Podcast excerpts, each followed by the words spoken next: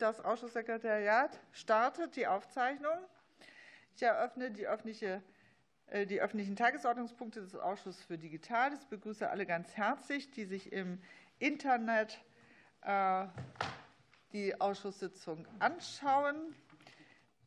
Wir können live dabei sein im Internet und anschließend in der Mediathek des Bundestages diese Sitzung verfolgen, abrufen. Und die Besucherinnen und Besucher äh, möchte ich darauf hinweisen, dass diese Sitzung, auch wenn sie öffentlich ist, eben trotzdem nicht erlaubt ist, eigene Ton- oder Bildaufnahmen zu fertigen. Zuwiderhandlungen werden geahndet. So, dann kommen wir zu Top 2. Das ist äh, der öffentliche Tagesordnungsbericht, Bericht der Bundesregierung zum Trilogergebnis des Data Acts. Das ist eine Selbstbefassung mit Debatte und Kenntnisnahme. Und wir haben Gäste im Ausschuss, und zwar vom Bundesministerium für Digitales und Verkehr. Ähm, wollte eigentlich die parlamentarische Staatssekretärin da sein. Daniela Kluckert, ist die auf dem Weg? Wissen wir das? Die ist auf dem Weg. Dann begrüße ich die jedenfalls schon mal hier von unserer Seite. Und Lars Dietze, Referent im Referat Datenrecht. Herzlich willkommen. Vom Bundesministerium für Wirtschaft und Klimaschutz begrüße ich einmal ähm, Dr. Anna Christmann, die Beauftragte für Innovation, KI, Startups äh, und so weiter. Und Marco Alexander Breit, Leiter der Unterabteilung Künstliche Intelligenz, Daten und digitale Technologien. Herzlich willkommen. Und Dr. Caroline Wernicke vom Referat Künstliche Intelligenz, Datenökonomie und Blockchain. Herzlich willkommen. Wir haben hier vereinbart ein gemeinsames Eingangsstatement. Jetzt weiß ich nicht, wie da die Aufteilung ist. Wissen wir was von Frau Kluckert? Frau Kluckert. Okay. Ähm. Ich hole die eben. Also das BMWK kann ja beginnen, ist ja gut aufgestellt hier. Naja, jetzt warten wir halt, bis die Staatssekretärin da ist. Jetzt sind wir so schnell in der Tagesordnung vorangeschritten.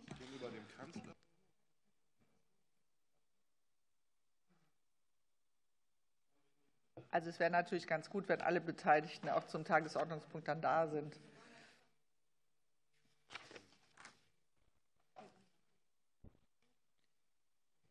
Naja, was anderes vorzuziehen ist schwierig, weil beim anderen Tagesordnungspunkt das BMI ja dabei ist und die noch kommen.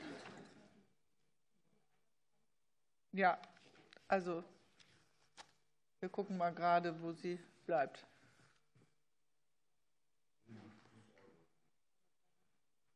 Die Tür öffnet sich, also wir sind guter Hoffnung, dass sie jetzt gleich kommt. Wir machen kurze Pause der Übertragung.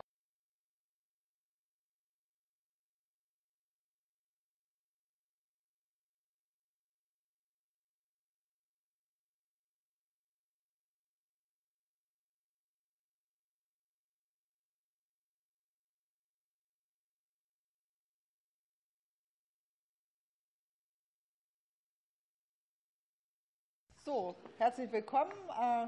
Ich habe äh, Daniela Kluckert eben schon begrüßt, jetzt ist sie da. Wir können also fortfahren äh, mit der Tagesordnung und ähm, wir hatten uns geeinigt darauf, dass es ein Eingangsstatement gemeinsam vom BMDV und BMWK gibt, äh, insgesamt fünf Minuten und dann eine Debattenrunde mit fünf Minuten Redezeit. Und ich weise noch mal darauf hin, für die Gäste, die nicht jedes Mal hier sind, wir haben einen kleinen Gong, der zehn Sekunden vor Ablauf der Redezeit ertönt. Das soll uns alle gemeinsam disziplinieren, dann nicht noch eine Frage zu stellen und nicht noch weit auszuholen, sondern zum Ende zu kommen. Gut, dann übergebe ich an Anna Christmann, die beginnt für die Bundesregierung.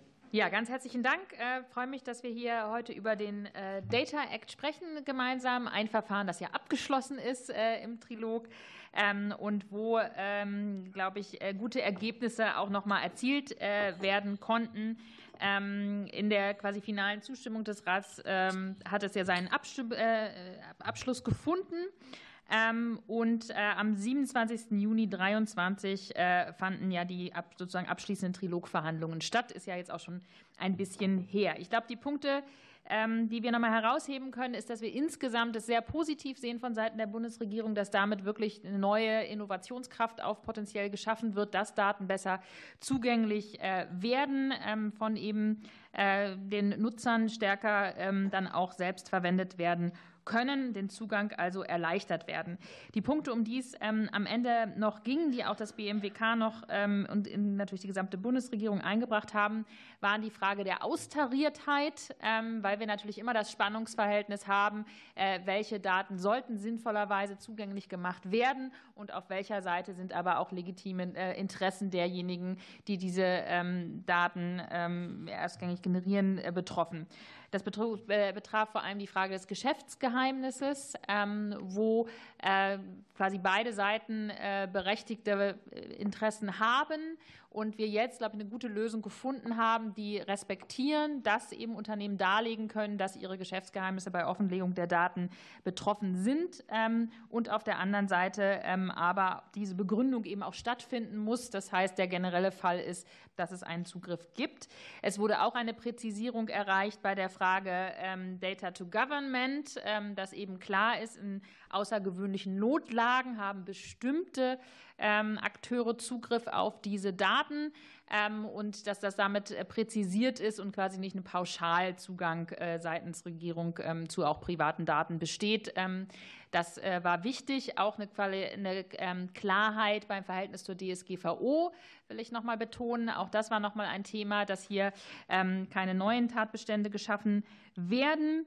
Und abschließend vielleicht von unserer Seite ähm, noch, wo wir jetzt stehen. Ähm, es steht natürlich dann an die nationale Umsetzung. Ähm, da sind wir jetzt in Vorbereitungen sozusagen, um dann ähm, die Punkte auch umzusetzen in nationalen ähm, Recht, um insgesamt wirklich einen Fortschritt mit diesem Data Act auch zu erreichen. Das ist insgesamt die Perspektive, dass sehr äh, wirklich positive Szenarien ähm, mit entstehen werden in Europa. Damit gebe ich gerne weiter.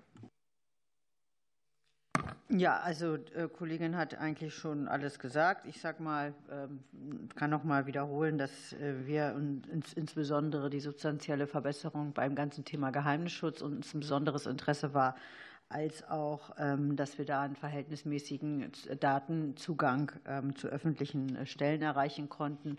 Ähm, insofern sind das schon auch äh, Dinge, die äh, der Bundesregierung besonders wichtig sind, hier auch jetzt durchgesetzt worden. Und wir begrüßen das deswegen sehr, dass es jetzt hier auch zu einem Abschluss gekommen ist.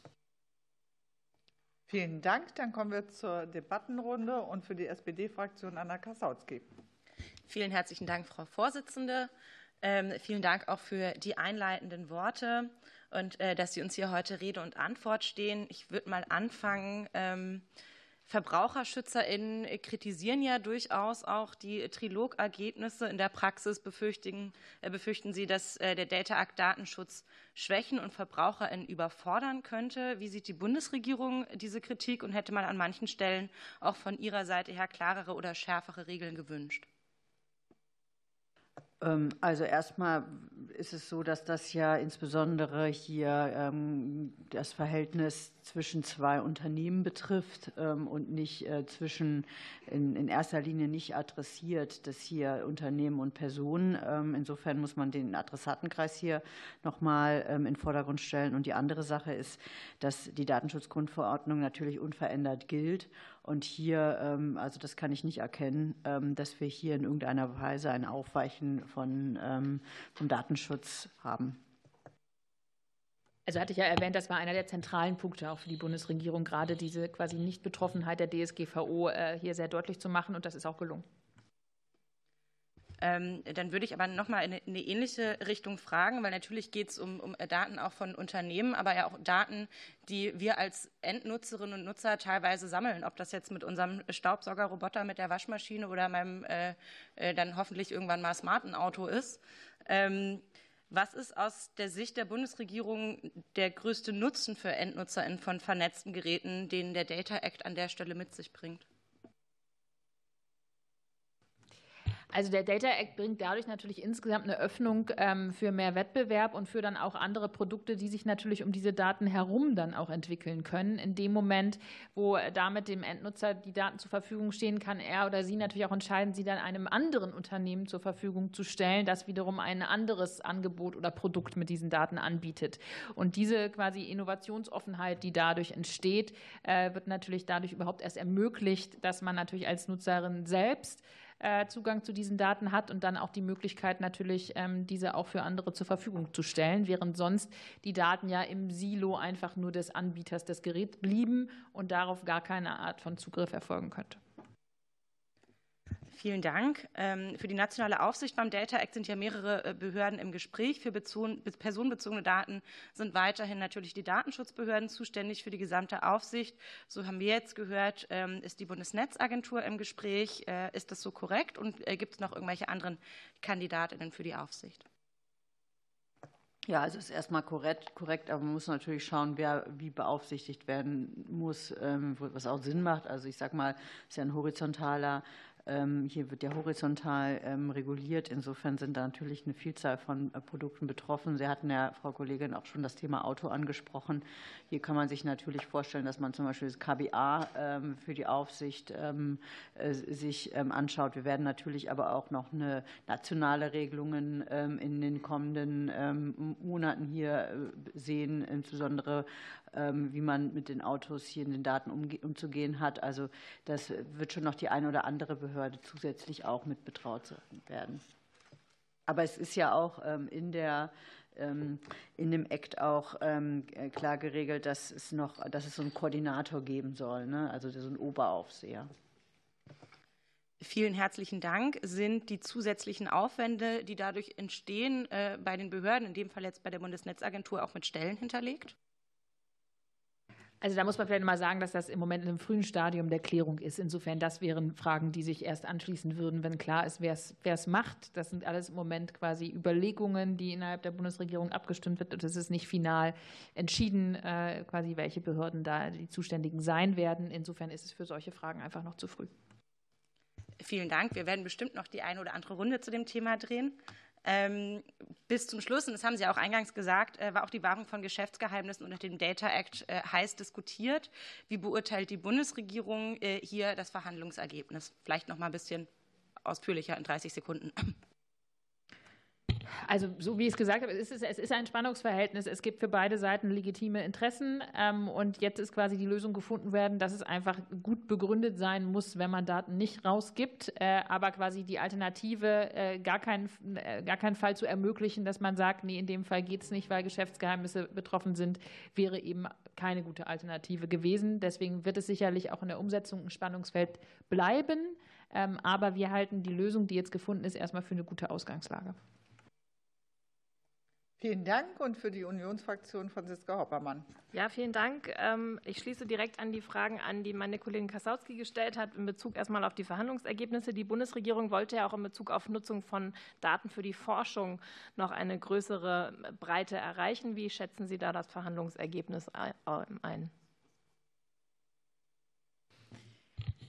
Also wir werden das Thema Forschungsdaten ja sicherlich auch noch weiter äh, bearbeiten. Ähm, das ist ja etwas, äh, was auf nationaler Ebene auch noch ansteht. Ähm, und ich würde sagen, wir haben jetzt quasi den Schritt äh, gemacht, der jetzt auf europäischer Ebene da ist und werden jetzt national ja anschauen. Das ist aber nicht in der Zuständigkeit dieser Häuser, ähm, was es darüber hinaus für Regelungen für den Forschungsbereich noch geben muss. Deswegen wurde ja auch abgewartet sozusagen, was die Ergebnisse sind, um dann jetzt national fürs Forschungsdatengesetz, was ja ein Vorhaben der Koalition ist, die Schlüsse zu ziehen, ähm, was darüber hinaus noch zu regeln ähm, ist. Insofern ähm, war das etwas, wo man quasi austariert hat, was kann man jetzt schon im Data Act äh, lösen und was wird dann aber auch Aufgabe noch sein nationaler Gesetzgebung.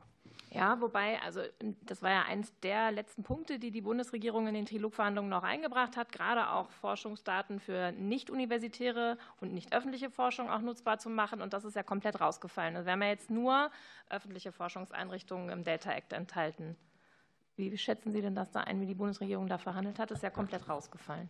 Naja, ne, würde ich jetzt so nicht sagen. Also ich äh, denke schon, dass wir da einen großen Schritt machen konnten. Wir haben ja insbesondere erreicht, dass es hier auch eine Öffnungsklausel gibt, ähm, dass genau das ähm, national geregelt werden kann. Und insofern hat ja die Kollegin gerade schon ausgeführt, werden wir hier mit einem eigenen Gesetz äh, schauen, dass wir im Bereich, insbesondere im Bereich Forschung, deutlich vorankommen.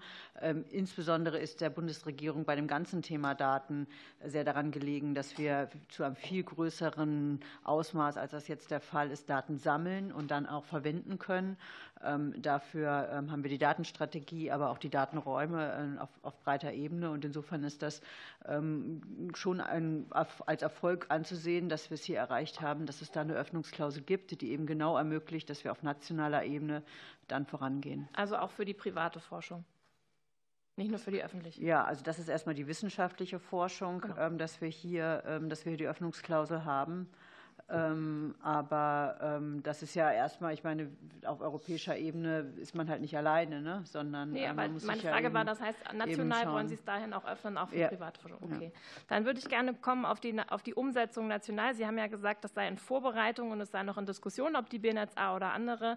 Ich hatte jetzt ähm, die Staatssekretärin Kluckert so verstanden, dass es nicht zwingend eine Aufsichtsbehörde braucht. Gleichwohl ist ja der Datenkoordinator zwingend vorgesehen und eigentlich ja auch der, der das als Head-Off national dann irgendwie macht. Wie ist nee, denn die da Zeit? Sie mich, da haben Sie mich falsch verstanden. Das tut mir leid. Da okay. habe ich mich vielleicht unklar ausgedruckt. Ähm, ich habe ja gerade gesagt, dass wir einen Koordinator brauchen. Das steht ja auch im Data Act so drin, dass es einen Koordinator gibt und dann mehrere Stellen geben kann, die äh, für die einzelnen Bereiche dann zuständig sind. Wie ist denn die, der Zeitplan für die nationale Umsetzung und die einzelnen Schritte? 2025 ist, ist die Umsetzung. Das lässt uns also noch viel Zeit, hier auch äh, genau die Dinge dann so, ähm, so zu tun, wie, wie man sie tun muss. Das muss man sehr genau machen. Wir wollen ja, wir wollen ja eine Aufsichtsstruktur schaffen, die auch dann am Ende funktioniert. Und da haben wir jetzt noch keinen Zeitplan, der bis 2025 geht, ähm, wann da äh, welche Aufsichtsbehörde benannt wird. Ähm, aber ich meine, wir sind jetzt am Anfang, am Anfang der Umsetzung und ähm, jetzt äh, gibt es ja noch die, also jetzt, genau, wir sind am Anfang, 2025, 20 Monate, das ist noch eine relativ lange Zeit. Gibt es keine Meilensteinplanung bis dahin?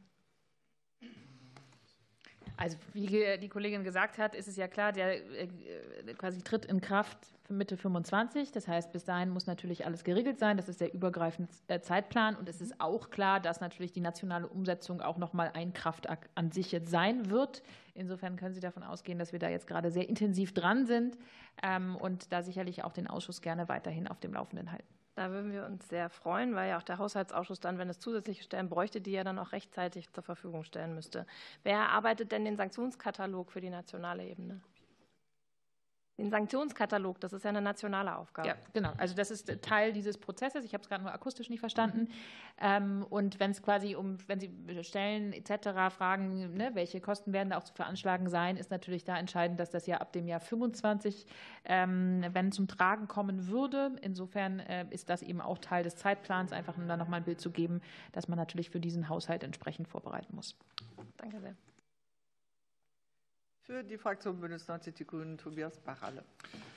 Ja, vielen herzlichen Dank. Sie haben ja die Ergebnisse durchaus schon ähm, bewertet des Trilogs, aber vielleicht können Sie uns noch mal einen Einblick geben, gerade in Bezug auf die deutschen Prioritäten, wie da die Dynamiken waren und wer da auch gerade bei den Fragen des Geheimnisschutzes vielleicht besonders hardcore in die eine oder andere Richtung aufgetreten ist äh, von Seiten äh, Parlament, Kommission, aber auch äh, aus Teilen des Rates. Also ich habe das ja schon ausgeführt, dass es ähm, genau für uns ein wesentlicher Punkt war und ich glaube mit dem Ziel immer eine möglichst faire Regelung zu haben und vielleicht nochmal, um das zu illustrieren, viele haben das sicherlich verfolgt. Äh, man hat ja gesehen, um wen es da zum Teil ging. Äh, wenn ich jetzt aus dem Luftfahrtbereich ein Beispiel geben darf, sind das dann Airbus und Lufthansa, die da vielleicht unterschiedliche äh, Blickwinkel darauf haben, wie man damit umgeht. Ähm, und insofern war es auch zwischen den Mitgliedstaaten zum Teil gab es ein bisschen unterschiedliche Perspektiven. Ähm, ich glaube, man kann Frankreich als ein Land nennen ähm, dass da eher eine andere, ähm, quasi aus einer anderen Richtung kam, äh, als das die deutsche Regierung äh, war. Und deswegen glauben wir auch, dass wir mit der Lösung jetzt am Ende wirklich sehr zufrieden sein können, ähm, weil sie jetzt eben beide Seiten berücksichtigt und aus unserer Sicht deswegen jetzt eine gute Ausgangslage ist, mit denen eigentlich beide Partner auf dieser quasi Seite eine gute Ausgangslage haben. Ich glaube, die Praxis wird es dann am Ende zeigen, wie viele natürlich dieser Fälle auch in Streitfällen sich zeigen werden. Das ist sicherlich noch eine Aufgabe so für die nationale Umsetzung, als dann auch einfach zu sehen, wie, wie es in der Praxis sich die Fälle dann verhalten werden. Vielen Dank. Äh, Sie haben schon die ähm, legislative Umsetzung angesprochen. Auf der anderen Seite steht ja auch die deutsche Wirtschaft und viele internationale Konzerne. Vielleicht können Sie darlegen, wie Sie das Feedback von der Seite einschätzen und wie Sie einschätzen, wie gut äh, die, vor allem eben die deutschen Unternehmen, auf die Umsetzung des Data Acts im Moment vorbereitet sind.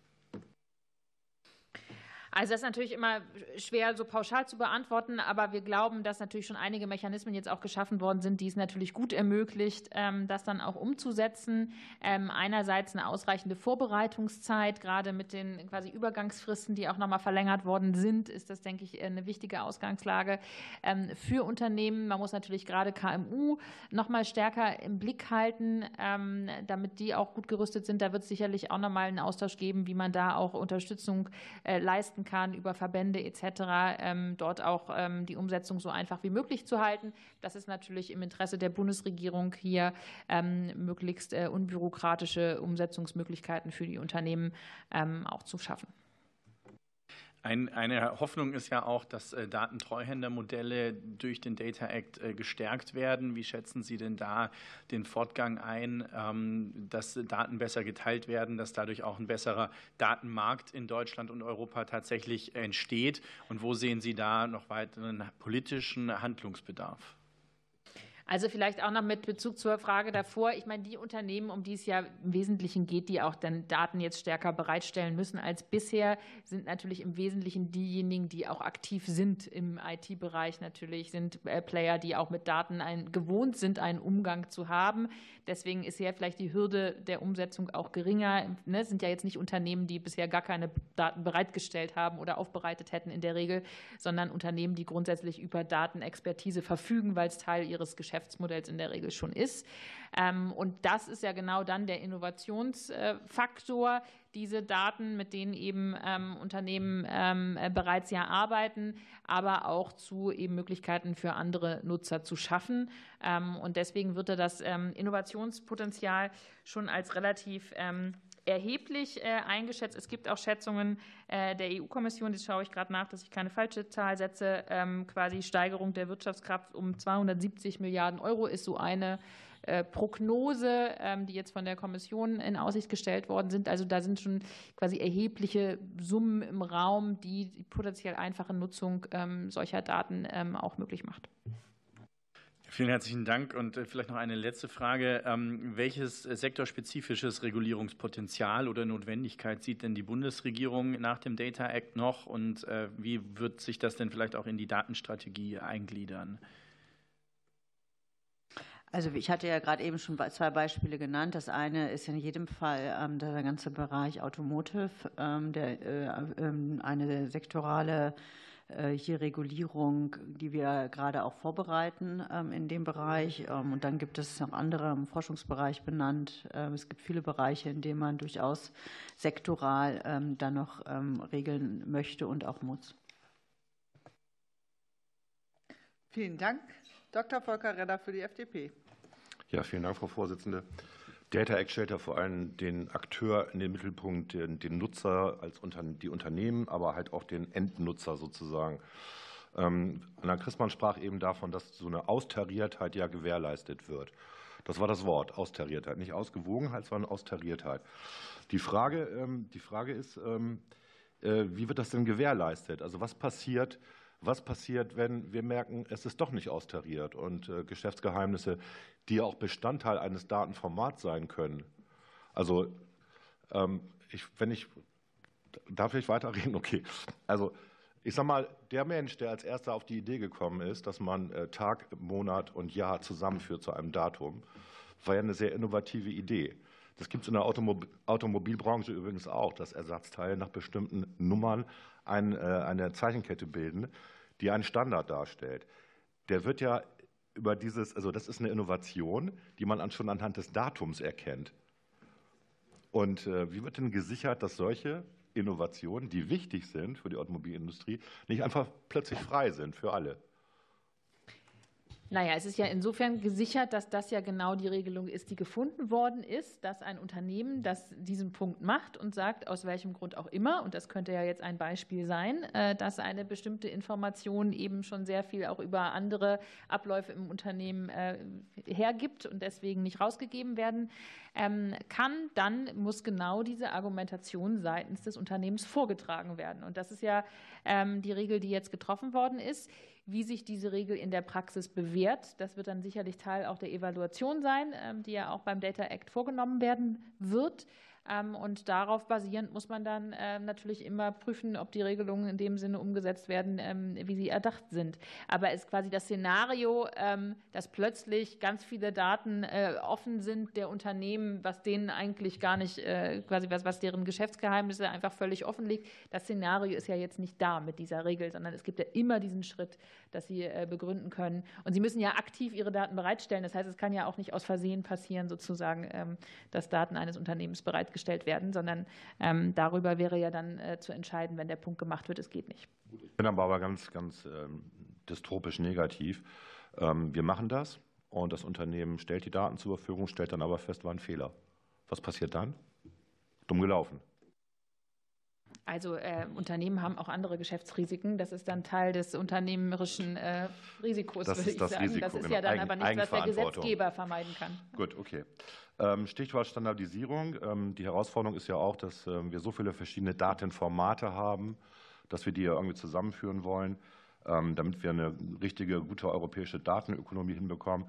Wie kann denn der Prozess bezüglich einheitlicher Standards auch mit Hilfe des Data Acts beschleunigt werden? Also auch mit Blick auf die europäische Wettbewerbsfähigkeit. Wir haben ja immer ein Problem, uns da auch, na, wir sind gar nicht so schlecht, aber wie kann der Data Act da helfen, diese Standardisierung voranzutreiben.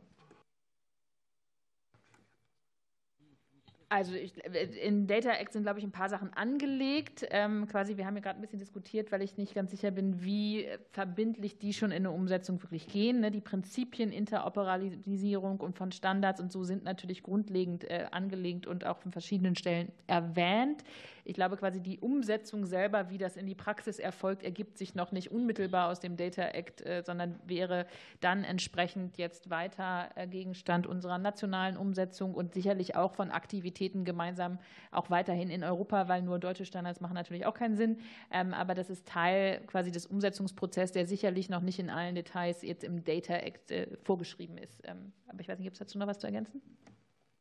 Ich könnte vielleicht ganz kurz erkennen, Standardisierung ist ja in, äh, in großen Teilen Aufgabe der Wirtschaft und der Data Act legt im Prinzip teilweise auch dann die Notwendigkeit für Standardisierung da, auf die die aufsetzen wollen, das auch schon so gesagt haben.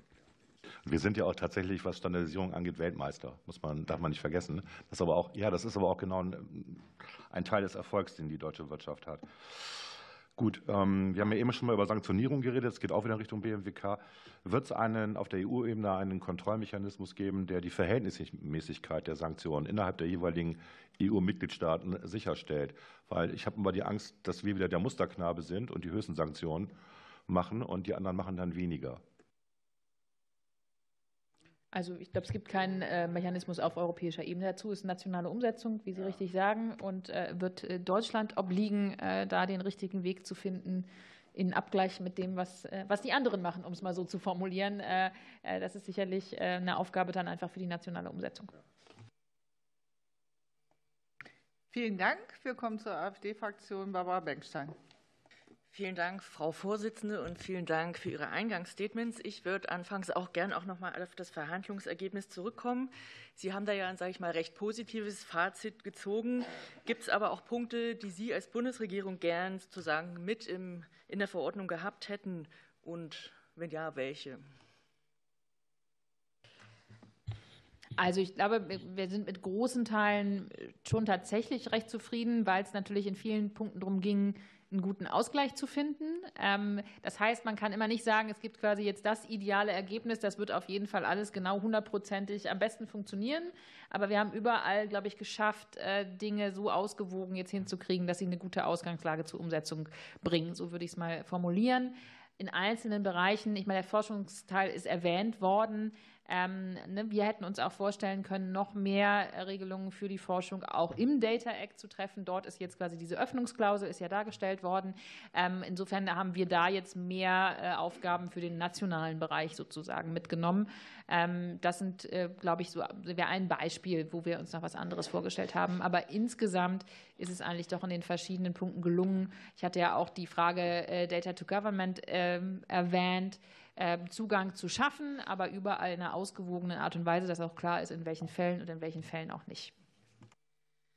Da möchte ich gleich noch mal drauf zu sprechen kommen. Äh, Data to Government. Sie hatten ja in Ihrem Statement, wie eben schon beschrieben, gesagt, dass es da Präzisierungen gibt. Wann geht's, wann geht's nicht?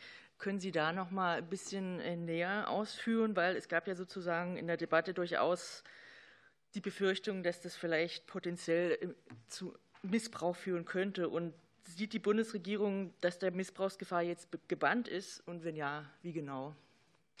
Also, ich also ähm, wir, haben, wir sprechen hier von erstmal akuten ähm, öffentlichen Notfällen. Ähm, das bedeutet, dass man nicht einfach sagen kann, äh, wir haben generell jetzt eine Notlage in einem bestimmten Bereich, nennen zum Beispiel mal Thema Demografie oder ähnliches. Das ist etwas, was uns generell sehr beschäftigt oder was generell für unsere Wirtschaft problematisch ist. Und deswegen äh, kann, ist das jetzt ein Grund, äh, warum man dann auf, ähm, auf private Daten zugreifen kann. Das ist etwas, was uns sehr wichtig war, dass es hier tatsächlich einen akuten Notfall, sich um einen akuten Notfall handeln muss. Und damit ist zum Beispiel so etwas wie die Katastrophe im Ahrtal gemeint oder ähnliches. Also das war es, ähm, ist natürlich auch schon mal ein, ähm, eine gute Klarstellung. Ansonsten ist es auch wichtig, dass es nur ähm, nach Gesetz ähm, geht. Ähm, wenn es andere äh, Fälle betreffen soll. Also man muss ein nationales Gesetz schaffen, was auch schon einen Schutz, eine Schutzfunktion hat. Es geht ähm, nie um personenbezogene Daten, das ist natürlich auch wichtig, sondern dass es nur um Daten geht, die nicht personenbezogen sind. Das sind natürlich alles Dinge, die dazu dann am Ende führen, ähm, dass es hier auch keinerlei ähm, Grund gibt, ähm, da noch irgendwelche besorgniserregende Dinge herauszulesen, sondern dass es eben hier einen hohen Schutz auch aufgesetzt worden ist, dass, äh, der, dass es nur bei ganz akuten Notfällen, öffentlichen Notfällen dazu führen kann, dass die Daten eben abgeschöpft werden. Okay, vielen Dank. Die bestehenden Datenbestände der großen Digitalkonzerne werden vom Data Act jetzt nicht in den Blick genommen. Kann die Bundesregierung abschätzen, wie groß dieses privat und kommerziell genutzte Datenvolumen relativ zur Gesamtmenge der maschinenlesbaren Daten innerhalb der EU Stand heute ist oder zumindest bezogen auf Deutschland? Es geht ja auch gar nicht darum. Ne? Es geht ja nicht darum, dass man jetzt irgendwelche Daten abschöpft von äh, Konzernen, sondern es geht ja darum, dass tatsächlich bei IoT-Produkten hier ähm, äh, zu einer Verbesserung äh, im gegenseitigen ähm, Verhältnis äh, von Produkten führt. Also es geht nicht darum, Datenschätze, vorhandene Datenschätze von Konzernen abzuschöpfen, sondern es geht darum, um ganz spezielle äh, Daten, die bei der Nutzung von Maschinen oder Produkten oder Ähnlichem äh, anfallen. Okay, dann noch eine letzte Frage. Ist die Bundesregierung der Auffassung, dass es den kleinen und mittleren Unternehmen nun tatsächlich äh, besser gelingen wird, sich im Wettbewerb mit den großen Digitalkonzernen und deren immensen Datenvolumina zu behaupten, was ja doch immer so als Ziel des Data Act auch mit genannt wird? Naja, es ist natürlich in jedem Fall das Ziel, dass man es schafft, dass es eine Gleichbehandlung gibt und dass es äh, für die Kleinunternehmen insbesondere einfacher wird, auch ihre Produkte zu verbessern, andere Produkte durch die Daten ähm, herauszuarbeiten und ähm, dass sie sozusagen an diese Daten schneller kommen. Insofern halte ich das ähm, durchaus äh, für gelungen in dem Bereich. Vielen Dank und die, für die Linke Anke Domscheit-Berg. Ja, vielen Dank. Äh, eine Frage an das BMWK. Wird die Bundesregierung oder wer immer sich zuständig fühlt, ähm, das wettbewerbsneutrale und verbraucherfreundliche Treuhändermodell für Fahrzeugdaten, wie es im Koalitionsvertrag ja im Prinzip festgelegt ist, auch umsetzen, obwohl aktuell offensichtlich der Verband der Autoindustrie dagegen lobbyiert?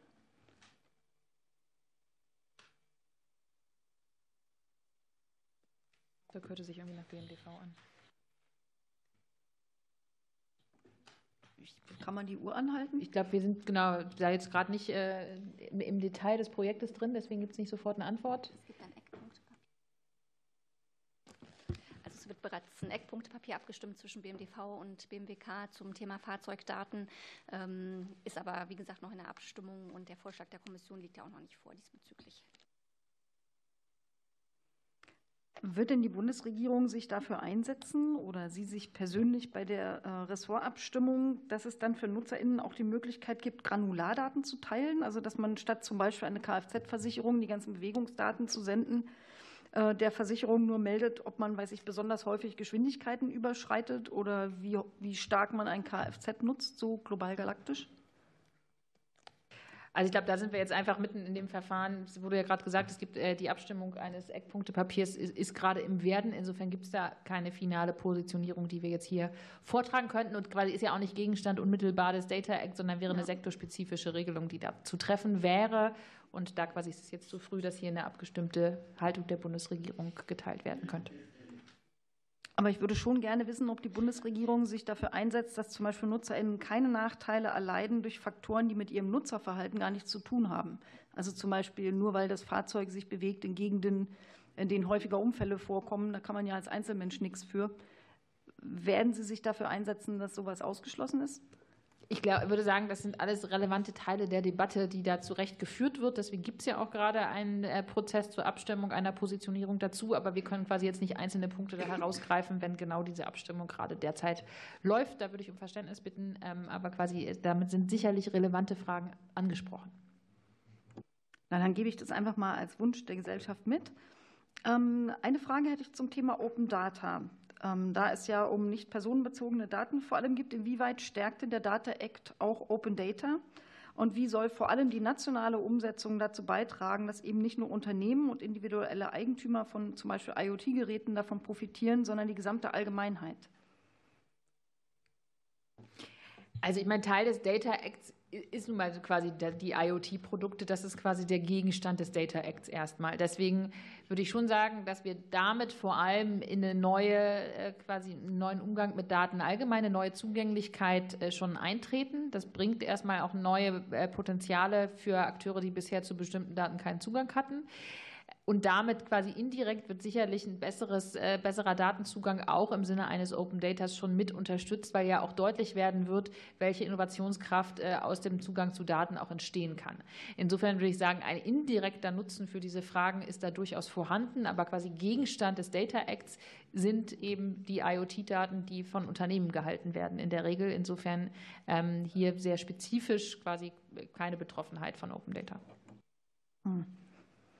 Also gerade bei Mobilitätsdaten könnte man sich ja auch vorstellen, weiß ich, was da so über Schienen fährt oder an Straßenampeln vorbei. Ja, das gehört ja dann nicht einer einzelnen Person, sondern vielleicht einer Kommune oder der Bahn. Oder der Allgemeinheit. Ja, das war ja meine Frage. genau, also wir machen jetzt ja, es ist ja bekannt, ähm, dass wir ein Mobilitätsdatengesetz derzeit erarbeiten, ähm, bei dem es genau darum geht, dass all diese Daten zur Verfügung gestellt werden. Viele Daten, die, ähm, die äh, Sie gerade, Frau Kollegin, äh, da auch angesprochen haben, sind ja bereits äh, durch das Personenbeförderungsgesetz eigentlich schon erfasst in, in die, bei den Daten, die schon jetzt zur Verfügung gestellt werden müssen, werden das aber nicht oder in einer Qualität, die nicht zufriedenstellend ist. Und ähm, genau das adressieren wir mit dem Mobilitätsdatengesetz, also eine Klarheit, welche Daten zur Verfügung gestellt werden müssen, in welcher Qualität, in welchen Standards und mit offenen Schnittstellen, damit wir natürlich von diesen Daten, die ja insbesondere auch durch Steuergeld ähm, auch generiert werden, hier auch alle als Gesellschaft profitieren können. Das klingt gut. Eine letzte Frage. Im Data Act steht da drin, es soll eine angemessene Entschädigung für die Bereitstellung der Daten geben. Wie wird das denn ermittelt? Was ist eine angemessene Entschädigung? Das wird Gegenstand jetzt der nationalen Umsetzung sein, kann man noch nicht vorwegnehmen, aber vielleicht wichtig zu erwähnen, dass das zum Beispiel auch von der Unternehmensgröße abhängig sein wird, äh, der die Anfrage stellt. Also hier sollen KMU bevorzugt werden ähm, und geringere, beziehungsweise ich habe nur die Selbstkosten äh, zum Beispiel zahlen.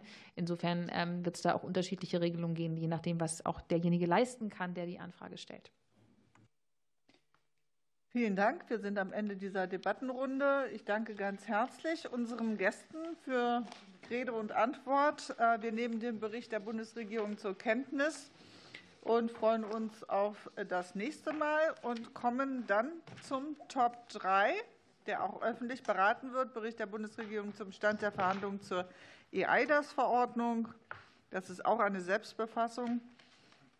Und das Ganze debattieren wir gemeinsam mit 3b, Bericht der Kommission an das Europäische Parlament und den Rat über die Bewertung der Verordnung EU Nummer 910 2014 über elektronische Identifizierung und Vertrauensdienste für elektronische Transaktionen im Binnenmarkt EIDAS.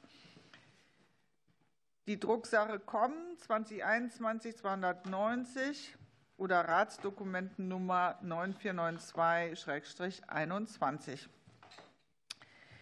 Die Voten haben wir für heute angefordert und wir nehmen dann den Bericht zur Kenntnis. Im Ausschuss haben wir folgende Gäste.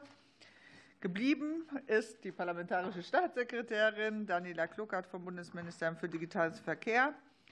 Und äh, diesmal ist dabei Marlene Letixerand. Habe ich das richtig ausgesprochen? Letixerand. Ah, ist es Français? Äh, okay, Letixerand. Ähm, ein schöner Name, genau. Referentin im Referat Datenschutz und Cybersicherheit in der digitalen Welt, Vertrauensdienste, digitale Identitäten. Und vom Bundesministerium für Inneres und Heimat haben wir Hagen Joachim Sarkowski, Leiter des Referats Digitale Identitäten, Authentifizierung. Herzlich willkommen. Wir haben vereinbart, fünf Minuten Eingangsstatement durch die Bundesregierung, also gemeinsam BMDV und BMI, und dann eine Debattenrunde mit fünf Minuten pro Fraktion.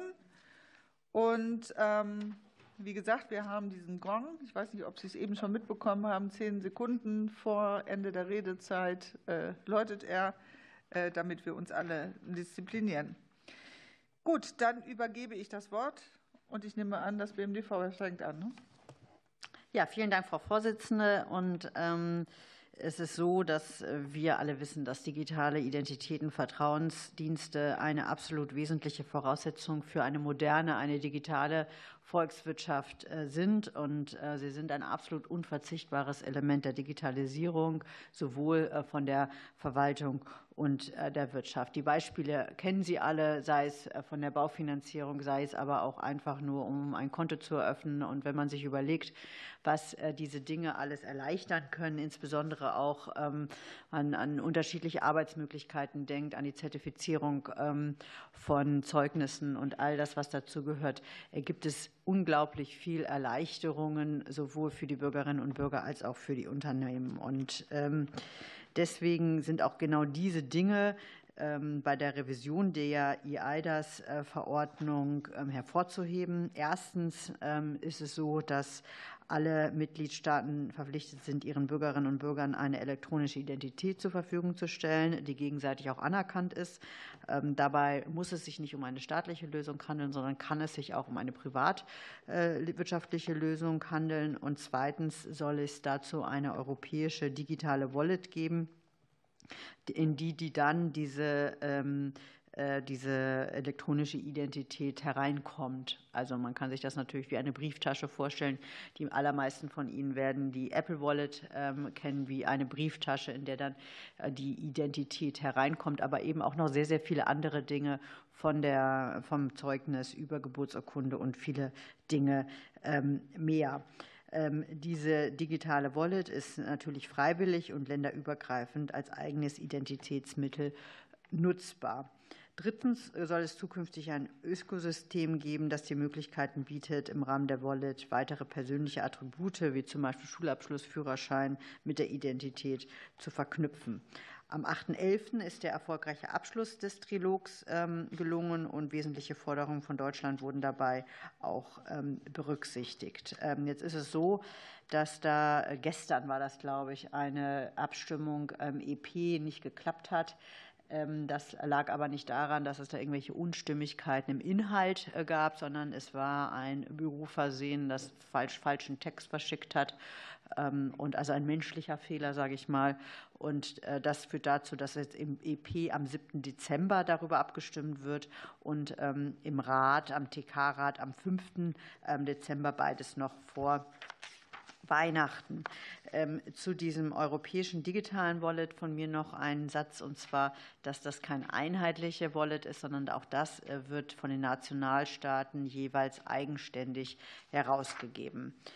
Ähm, und ähm, was uns auch noch wichtig war, ist, dass es keine einheitliche, äh, keine dauerhafte einheitliche Personenkennung ähm, gab, weil gleich wieder die Frage wahrscheinlich auch kommen wird, was war uns besonders wichtig. Also diese dauerhafte einheitliche Personenkennung wurde gestrichen, ähm, weil wir eben eine Gefahr der Profilbildung äh, vorbeugen wollten. Uns war auch wichtig, dass der Open-Source-Ansatz gestärkt werden kann, also dass auch äh, die ganz unterschiedliche Arten von Wirtschaften und dergleichen Unternehmen da auch von profitieren können, dass dieses Ökosystem sich auch wirklich gut entwickeln kann. Und ähm, auf den letzten Metern wurde dann auch noch ein Vorschlag von uns übernommen, der die Harmonisierung der Wallet-Zertifizierung stärkt, ähm, bis ein entsprechendes Schema nach dem Cyber Security Act vorliegt. Das stärkt die Sicherheit äh, der Wallet. Das ist natürlich auch wichtig für die Akzeptanz am Ende des Tages. Soweit von mir, aber vielleicht fällt Ihnen auch noch das eine oder andere ein. Ja, vielleicht nur ganz kurz ergänzt, weil eigentlich schon vieles Wesentliche gesagt wurde.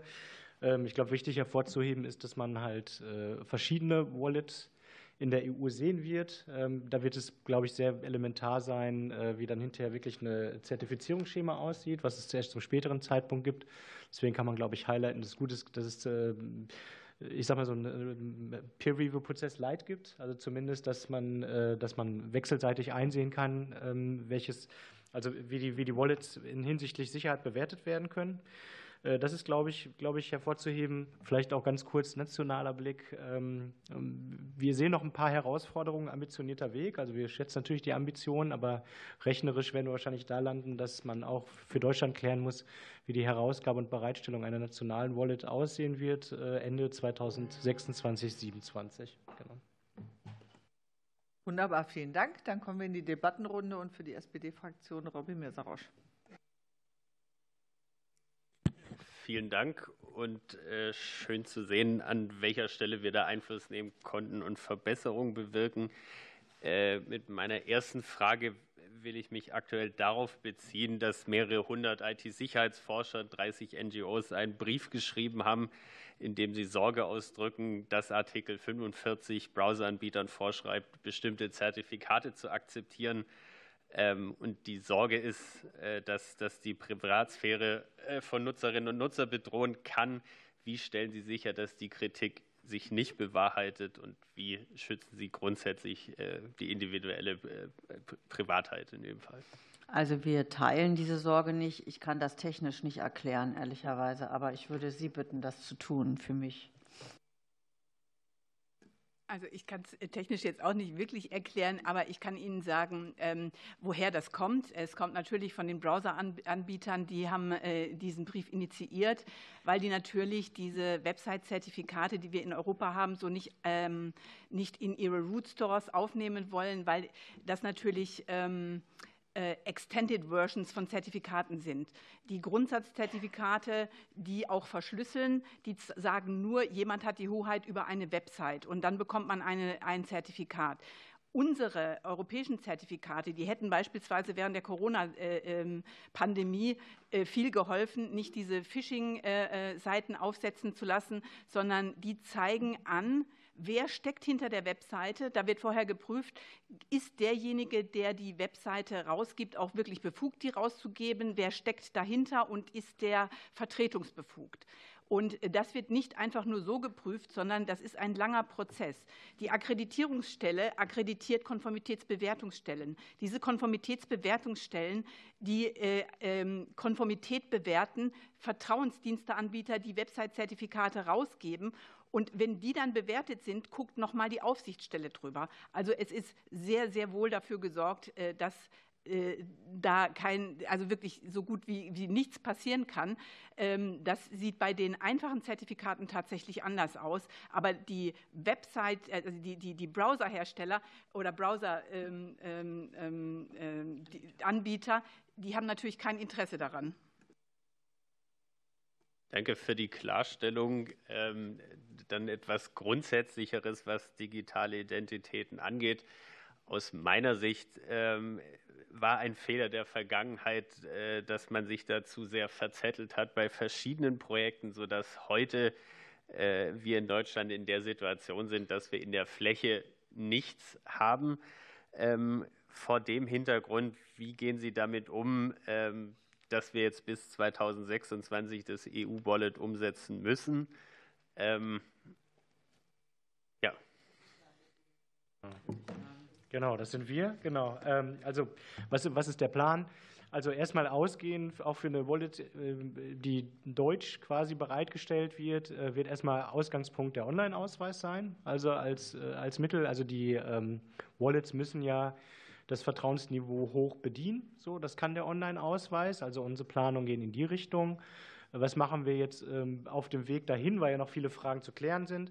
Also einerseits äh, gibt es ein großes ähm, Konsortium Large Scale Pilot Potenzial. Das ist ein deutsch-französisch geführtes äh, Konsortium äh, mit 149 Projektpartnern über 19 Mitgliedstaaten, sechs Use Cases. Dort werden wir ähm, Mitte nächsten Jahres eine prototypenhafte Wallet quasi haben, um Use Cases zu verproben und dort dann halt auch hm, ja, bessere Erfahrungen zu sammeln ähm, als äh, für eine, für eine hinterher große Infrastruktur, die man dann auch im Live-Betrieb hat. Und ähm, auf dem Weg dahin sind wir ja gerade in einem offenen Konsultations- und Architekturprozess. Ähm, den haben wir halt auch aufgesetzt und gestartet im äh, letzten Jahr Juni, äh, genau. Und da wird halt ähm, unter Einbindung halt von Zivilgesellschaft, Zivilgesellschaft, Wissenschaft, Wirtschaft ein Architekturkonzept erstellt und diskutiert. Ähm, das wurde jetzt diesen Montag veröffentlicht, ist auch in Open Code einsehbar und ich glaube, das ist auch ein Ansatz, um äh, möglichst viele Sichtbaren mit in diesen Prozess zu nehmen. Danke, wenn ich die letzten 20 Sekunden dafür nehmen kann. Ähm, gerade der Code äh, des deutschen Konsortiums, der hochgeladen worden ist, können, wie können sich, da kann sich die Zivilgesellschaft beteiligen, könnte ich auch Codevorschläge machen. Ja, also generell gibt es Workshops, es gibt aber auch die Möglichkeit, wirklich äh, also äh, den Code zu kommentieren. Genau, das ist möglich. Danke. Vielen Dank für die Unionsfraktion, Dr. Markus Reichel. Ja, Frau Vorsitzende, Frau Staatssekretärin, äh, vielen Dank, dass wir das hier besprechen können. Also EIDAS ist jetzt endlich abgeschlossen. Das bedeutet, jetzt gilt es äh, darum, sich um die Umsetzung zu kümmern. Das ordnet sich darin ein, dass digitale Identitäten eines äh, der entscheidenden Hebelprojekte der Digitalstrategie sind. Und äh, wir haben jetzt festgestellt, dass Budgetierungs-, Priorisierungsprobleme offensichtlich in der Bundesregierung hier dazu führen, dass sie zu wenig Aufmerksamkeit bekommen. Ich will daran erinnern an die Äußerungen beispielsweise von der BSI-Präsidentin Frau Plattner zu dem Thema äh, Smart ID. Und äh, diese Problematik, das will ich eben eingangs nur sagen, zieht sich nach meiner Auffassung jetzt durch die ganze Thematik digitaler Identitäten und damit auch durch die potenzielle Einführung von EIDAS. Und jetzt meine erste Frage an Sie. Im Rahmen des von Ihnen, Herr Saklowski, bereits angeführten Konsultationsprozesses, da wurde auch angekündigt, äh, dass eine umfassende Studie zur Umsetzung äh, der EIDAS, der neuen EIDAS-Verordnung durchgeführt werden soll. Und äh, wie weit ist denn diese Studie jetzt? Also zur Erinnerung, die sollte identifizieren, was sind relevante Akteure, was sind die Anforderungen an Bund, Länder, Kommunen, zeitliche Rahmenbedingungen und so weiter. Wie ist da der Status? Also genau, also dieses Gutachten oder diese Studie ist noch nicht beauftragt in Umsetzung ist aber, ähm, ist aber in Teilen schon, äh, sind da Vorarbeiten gelaufen. Aber eine wirkliche, eine wirkliche Aufbereitung, also im Sinne von, von, einem, von einem Gutachten, das erfolgt erst im kommenden Jahr. Also das heißt, die Bundesregierung äh, befasst sich im Rahmen ihres Hebelprojektes digitaler Identitäten mit der Frage, wie das äh, Schlüsselgesetzgebungsverfahren der Europäischen Union sich darauf auswirkt, erst weit nach der Verabschiedung von EIDAS oder wie muss man sich das jetzt vorstellen? Hier werden sehr maßgebliche Fragen gestellt, die auch Einfluss auf laufende Gesetzgebungsverfahren haben, OZG beispielsweise. Wie wollen Sie hier zu einer guten Antwort kommen? Äh, nein, es ist nicht so, dass wir uns äh, erst äh, mit Verabschiedung der EIDAS damit befassen. Also wir sind in Gesprächen und wir haben schon mehrere Workshops gehabt mit dem BSI, BNetzA, BMI, BMJ, insbesondere als maßgebliche ähm, Behörden, die davon betroffen sind, auch BMF und BMAS sind dabei. Und bevor wir so eine Studie in Auftrag geben, müssen wir selber die Eckpunkte natürlich festlegen, was, was überhaupt geprüft werden muss und uns vorher schon überlegen, ob wir schon mitgeben können, wen wir zum Beispiel als Aufsichtsbehörde sehen. Und da sind wir dran. Also ich will nur daran erinnern, dass EIDAS in seinen Grundzügen ja schon seit langem äh, bekannt ist und hier wirklich sehr maßgebliche Fragen gestellt werden, die, äh, also mir scheint es noch keine Antwort haben. Wenn Sie sie haben, äh, wäre schön, uns das zur Verfügung zu stellen. Wann kommt denn die Smart ID? Das kommt darauf an, wie jetzt der Haushalt ausfällt, der ja noch nicht steht für 2024. Okay, also äh, der Staatssekretär Richter sagte uns, äh, dass äh, auch nach dem äh, Haushaltsentwurf eigentlich noch keine Gelder dafür eingestellt sind. Also das heißt, wir müssen jetzt damit rechnen, dass äh, dieses Projekt bis auf weiteres nicht äh, umgesetzt wird. Ähm, wann kommt eine Marketingkampagne für die EID? Die ist ja auch schon vor einem Jahr angekündigt worden. Genau, also die Agentur ist beauftragt, ist auch in der Erstellung von Designlinien. Also ähm, wir haben äh, diese Agenturleistung schon quasi wirklich auch in Umsetzung. Also es wird gerade eine Kampagne, Kampagne erarbeitet. So, die Designlinien und äh, ich sage mal so, die Kommunikationslinien sind auch schon erarbeitet, befinden sich noch in der Feinabstimmung. Aber auch da ähm, hängt quasi der Start der Kampagne unter anderem auch davon ab, wann, äh, also wie die Haushaltsmittelsituation in 2024 ausfällt. Sie bestätigen die Worte von Frau Plattner äh, de facto. Ähm, Sie stellen ja sehr stark auf äh, die EID ab. Äh, darüber kann man jetzt diskutieren, ob das sinnvoll ist. Aber haben Sie ähm, abgesichert, dass, wenn die EID noch weiter ausgerollt wird, dass ausreichend Rechenkapazitäten zur Verfügung sind? Also beim Kulturpass, bei der Einmalzahlung gab es dabei Probleme. Ist das jetzt ausgeschlossen? Also generell technisch ausgeschlossen kann man kann, kann es ja nie, also weil man ja sowohl von äh, Last als auch Verfügbarkeit sprechen muss. Ähm, man muss auch sehen, wer zum Beispiel jetzt angesprochen auf EID-Server für die Bereitstellung von EID-Servern Kapazitäten zu, ähm, also quasi äh, zuständig ist. In der Bund-ID wären das wir und da haben wir auch jetzt äh, Multisource-Fähigkeit, also mehrere EID-Server an, anzubinden und haben auch die Skalierungsfähigkeit erhöht. Vielen Dank. Für Bündnis 90 Die Grünen, Ms. Babina Kahn. Ja, vielen Dank, Frau Vorsitzende, liebe Gäste.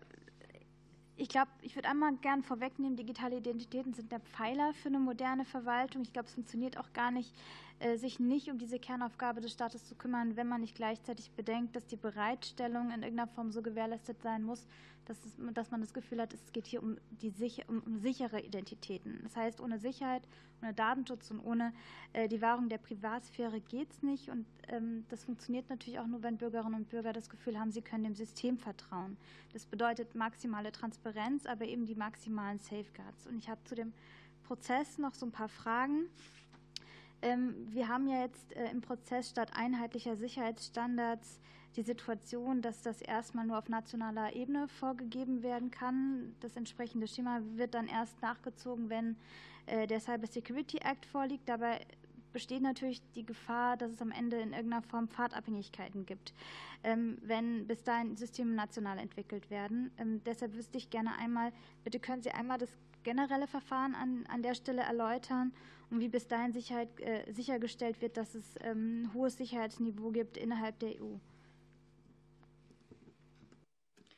Ähm, ja, ähm, die, ähm, äh, der Cyber Security Act, äh, äh, das Schemata wird tatsächlich erst später kommen, aber ähm, bis dahin macht das jeder Staat äh, für sich. Wir haben aber durchgesetzt, ähm, es gibt eine äh, im Artikel 46e eine ähm, länderübergreifende Identitätsgruppe, die sich austauscht. Und das war uns sehr wichtig, dass wir da noch reinschreiben, dass äh, jede äh, Zertifizierung, die ein Land für eine Wallet ähm, beschließt, dass die dort bekannt gegeben wird und dass man von dort aus, also dass, dass alle Mitgliedstaaten, die dort, alle sitzen ja da drin, dass die dieses Zertifizierungsschema ähm, eine Stellungnahme dazu abgeben können und ähm, Vorschläge, äh, äh, Verbesserungsvorschläge äh, an das Land, das das Zertifizierungsschema ähm, gibt, machen können. Und äh, deshalb ist sichergestellt, dass jedes Zertifizierungsschema auch immer im Hinblick auf das nachher äh, zur Verfügung stehende Cyber Security Act Schema abgeglichen wird. Okay, danke schön für die Beantwortung der Frage. Und dann entgegen der Empfehlung des Europäischen Datenschutzbeauftragten und auch ähm, des Beschlusses des ITRE-Ausschusses wurde ja statt einer Technologieoffenheit am Ende bei ähm, ähm, in Sektion 11 eine Ledger-Technologie als Vertrauensdienst explizit aufgeschrieben. Ähm, weshalb ist die Regelung am Ende in der finalen Fassung? Bitte skizzieren Sie auch einmal die Auswirkungen auf äh, die weitere Ausgestaltung der Wallet und gerade auch die Bedenken, die ähm, der europäische Datenschutzbeauftragte hat, äh, zum Beispiel in Bezug auf Recht auf Löschen, wie sich das lösen lässt. Ähm, dazu kann ich Ihnen nur sagen, wir haben uns von Anfang an äh, mit Händen und Füßen gegen die Ledger-Technologie gewehrt. Wir waren äh, sehr dagegen. Wir konnten leider keine Mehrheit dafür finden. Ähm, wir sehen keinen Mehrwert in der Ledger-Technologie, insbesondere nicht für die Vertrauensdienste. Ähm, Ledger-Technologie ist immer etwas, äh, wenn sich Dinge ändern, aber in der Identität wird sich ja nichts ändern äh, oder in der Signatur. Äh, und deswegen sind wir tatsächlich gegen diese Ledger-Technologie gewesen. Ich glaube auch nicht, dass wir die in Deutschland in irgendeiner Weise anwenden werden. Okay, danke dafür. Und dann ähm, versuche noch schnell noch eine letzte Frage hinzukriegen. Ähm, aus der Zivilgesellschaft und aus der Wissenschaft gab es ja auch relativ viel Kritik zu unterschiedlichen Aspekten. Aber ähm, konkret konnte man ja nicht vollumfänglich ausschließen, dass Regierungen nicht doch in irgendeiner Form Zugriff haben auf diese höchst sensiblen Nutzerdaten in der Wallet. Das wird aber ja notwendig sein, damit Bürgerinnen und Bürger das Produkt nutzen. Äh, wie interpretiert die Bundesregierung die Einigung und wie möchte die Bundesregierung in der technischen Ausgestaltung sicherstellen, dass Tracking ausgeschlossen ist? Also wir schließen das äh, für die Wallet, die Deutschland äh, hier äh, vorgibt, natürlich aus. Ähm, das ist überhaupt nicht mit unseren Grundsätzen vereinbar und wäre auch niemals ähm, Zweck oder Sinn und Zweck der Bundesregierung. Technisch würde ich Ihnen jetzt, vielleicht können Sie dazu etwas sagen, aber das ist natürlich etwas, was wir für unsere Wallet in jedem Fall ausschließen. Also wie gesagt, vielleicht erstmal so für, die, für den deutschen, deutschen Weg. Also wir haben ja dieses offene partizipative Verfahren gewählt. Äh, Ansatz wird auch sein, dass wir die, die ähm, Codebasis quasi als Open Source Lösung bereitstellen werden, so mit einsehbar und äh, überprüfbar ist und das äh, hoffentlich auch zum Vertrauensschutz dann beiträgt. Vielen, vielen Dank. Dank. Für die FDP-Fraktion Dr. Volker Redder. Ja, vielen lieben Dank. Ich frage da mal weiter nach, weil das interessiert mich tatsächlich auch. Also wir haben ja eben gehört, dass die Zertifikate quasi agil entwickelt werden. Also da gibt es so ein Land, das stellt sein Zertifikat vor, das wird öffentlich gemacht und alle können drauf gucken und Änderungsvorschläge machen. So, jetzt haben wir die Situation, die Ms. Bakan eben schon angedeutet hat. Ähm, wir haben qualifizierte Webseitenzertifikate, diese QVAX. Die sind ja auch in der, in, im Data Act beschrieben. Und ähm, dann gibt es irgendjemanden, der macht, äh, der sagt, hier HTTPS und QVAX super. In Wirklichkeit ist aber in dem Kryptozertifikat eine Backdoor drin von irgendjemandem, einer Regierung, was weiß ich. Wie kann man denn da, das ist dann ja nicht unbedingt Open Source, wie kann man das verhindern für die Zukunft? Ähm, ich glaube, ich, ich, weiß nicht, ob wir jetzt hier irgendwas verwechseln äh, oder ob ich da technisch nicht so tief drin bin, weil das Website-Zertifikat äh, selbst, das, das ist ja nicht, das, das wird nicht äh, äh ähm, Open Source gestellt. Ähm, aber äh, wie ich schon gesagt habe, um ein Website-Zertifikat zu bekommen, da bedarf es erst einer Konformitätsbewertungsstelle, die muss akkreditiert werden von der Akkreditierungsstelle. Die Konformitätsbewertungsstelle muss zum Beispiel sicherstellen, dass sie jedem, dem sie eine, ein Zertifikat erteilt, dass sie da weder mit denen, äh, die, die in irgendeiner Weise beraten hat, noch sonst in irgendeiner Weise da tätig ist. Also die muss komplett unabhängig sein. Das prüft die, die Akkreditierungsstelle gerade auch sehr, sehr deutlich. Und wenn die dann das Zertifikat bekommen haben, dann guckt ja auch noch mal die äh, äh, Aufsichtsstelle drauf, ähm, dass die, die äh, Vorgaben eingehalten werden. Und jede Konformitätsbewertungs jede, jeder Vertrauensdiensteanbieter muss sich alle zwei Jahre neu konformitätsbewerten lassen. Also das wird schon sehr, sehr engmaschig geprüft. Klingt nach einem, wieder nach einer typischen Überregulierung, aber in diesem Falle vielleicht ganz gut. Ja, gut, okay, danke. Das hat mich ein bisschen beruhigt. ähm, ich hätte noch eine Sache. Achso, diese, diese, diese ominöse EID-Kampagne. Wir hatten ja schon mal drüber gesprochen. Ähm, was ist das Volumen? Wissen Sie das? Äh, geplant 8 Millionen Euro. Ich sage Ihnen mal, was ich auf dem Digitalgipfel gehört habe. Ähm, warum nehmen wir das Geld nicht für sinnvolle Sachen? Das ist das Ja, was mir Wirtschaftsunternehmen gesagt haben, mit denen ich mich getroffen hatte. Hören wir aber auch Wirtschaftsunternehmen, die was anderes sagen. Gut, es war ja nur mal eben das Feedback, was ich äh, aus Jena mitgenommen habe. Ähm, gut. Ach so, genau. Mit der neuen Verordnung wird ja auch die Bereitstellung einer EU Digital Identity Wallet in den Mitgliedstaaten verpflichtet. Diese musste nach dem letzten bekannten Entwurf ein Means of Identification in itself sein. Ja? Also damit das Vertrauensniveau hoch erreicht wird. Ähm, wie können wir Deutschland dafür sorgen, dass bis zum Ablauf der Frist eine so notifizierte Wallet bereitgestellt wird, die nicht zusätzlich den Einsatz des Chips des Personalausweises bedarf, um das geforderte Vertrauensniveau zu erreichen?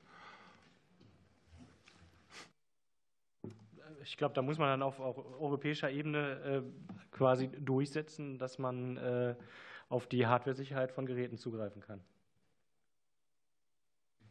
Das Secure Element ist damit gemeint. Und wie bringen Sie Apple dazu als Beispiel? Äh, wie gesagt, es, äh, man kann ja auch, äh, es gibt ja auch ESIM-Lösungen, die ja dann von den ähm, ähm, TK-Unternehmen, die ESIM wird ja von den TK-Unternehmen gestellt und auch da könnte man, das ist ja auch Hardware, auf die man dann zugreifen könnte. Und die TK-Unternehmen sind da wesentlich offener. Also das wäre tatsächlich auch eine, eine ganze, das würde ganz viele Probleme lösen, wenn wir auf die ESIM gehen würden. Das finde ich super. Das höre ich hier zum ersten Mal in dieser Runde. Sie auch, ne? Das finden wir alle super, glaube ich, ja. Ähm, ich habe keine Fragen mehr, danke. Vielen Dank. Eugen Schmidt für die AfD. Ja, danke schön. Äh, meine erste Frage bezieht sich auf Missbrauch mit Überidentifikation. Äh, welche Regelungen zur Vermeidung von weiteren Pflichten zur Identifikation mit staatlich beglaubigten Identitäten können Sie sich vorstellen? Was ist sinnvoll? Und äh, sollte es einen Katalog von Situationen oder Einsatzszenarien geben, bei denen Stellen eine staatliche beglaubigte Identität verlangen darf und andererseits nicht verlangen darf, soll es eine Positiv- oder Negativliste geben? Was sollte auf diesen Listen? Ähm.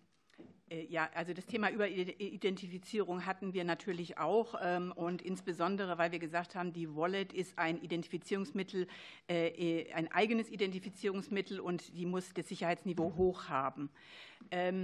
Es ist aber so, dass äh, zum Beispiel die Relying Parties, die ja auf diese Daten in der Wallet zugreifen wollen, die müssen sich zuvor registrieren und die müssen sagen, was genau sie für welche Zwecke abrufen wollen. Da gibt es dann auch ein Register und da wird genau drauf geguckt, dass zum Beispiel dann Amazon nicht sagt, äh, ich brauche äh, äh, Wohnort, Geburtsdatum und alles. Also das wird, wird auf jeden Fall geregelt werden.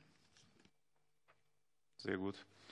Ähm, dann eine Frage, ist eine Steigerung oder Senkung der Fälle von Identitätsdiebstahl durch eine EIDAS-Verordnung zu erwarten oder warum? Also die Daten kann man klauen, die Geräte kann man hacken. Äh, gibt es da eine Prognose zur Steigerung äh, Identitätsdiebstahl? Ähm, die Wallet wird ja auf jeden Fall auch, äh, auch wenn sie als äh, äh, auf, auf, auf dem Handy als, äh, wie sagt man, ähm, äh, zur Verfügung steht, ähm, äh, trotzdem eine gewisse Sicherheit haben. Also ich kann nicht, wenn ich jetzt ein Handy nehme, wenn ich das entsperre, sofort auf die Wallet zugreifen. Auch die Wallet selber wird nochmal gesichert sein mit, ähm, ähm, wie man das halt will, mit PIN oder äh, äh, Zwei-Faktor-Authentifizierung. Und also deswegen, man, man wird nicht auf das Handy einfach zugreifen können. Das ist genauso sicher, als wenn Sie Ihren Ausweis in der Brieftasche haben. Die kann Ihnen natürlich auch geklaut werden. Aber dann habe ich den Ausweis sofort und kann den nutzen. Wenn Sie mein Handy haben, können Sie die Wallet nicht trotz, trotzdem nicht sofort nutzen, weil das Handy hat Sperrmechanismen und die Wallet zusätzlich nochmal. Also zusammengefasst, Sie gehen nicht davon aus, dass dadurch eine Steigerung von Identitätsdiebstahl äh, vorkommt. Äh, und dann nächste Frage, wie sieht es mit der Sperrung von digitalen Identitäten bei Systemen wie Online-Ausweis aus und in welchen Fällen ist eine Sperrung möglich, in welchen nicht? Wie funktioniert das technisch? In welchen Fällen gibt es Sperrlisten? Wie werden Sperren wirksam, wenn Geräte zur Identitätsprüfung äh, nicht an Internet angebunden sind? Genau. Ähm, ich muss nochmal nachfragen. Also Sperrung äh, äh, in die Wallet soll so konzipiert sein, dass die, äh, dass, dass die Wallet selbst, also wenn, wenn, wenn ich Wallet-Inhaber bin, kann ich bestimmte Dinge auch sperren lassen in der Wallet. Wenn, und die, die Wallet selbst. Ähm so, also ist natürlich immer, immer Teil der nationalen Umsetzung wieder oder wieder eine Wallet ausgestaltet ist. Aber jetzt vielleicht mal Planung, wenn das jetzt ein wie jetzt äh, der deutsche Weg sein könnte, ist zum Beispiel, wenn das über Smart EID gekoppelt wäre, auch eine Smart EID hätte wie ein Online-Ausweis, also das Sicherheitselement, die Möglichkeit, dass es quasi gegen eine Sperrliste läuft, dass man zum Beispiel bei äh, Diebstahl quasi bestimmte Identitäten sperrt. Das ist ja auch in Planung so vorgesehen. Hm. Okay, danke schön. Keine weiteren Fragen. Für die Linke Anke Domscheit-Berg. Ja, wir haben äh, die ganze Zeit schon mal von Smart EID, mal vom elektronischen Personalausweis und von der ID-Wallet äh, gesprochen.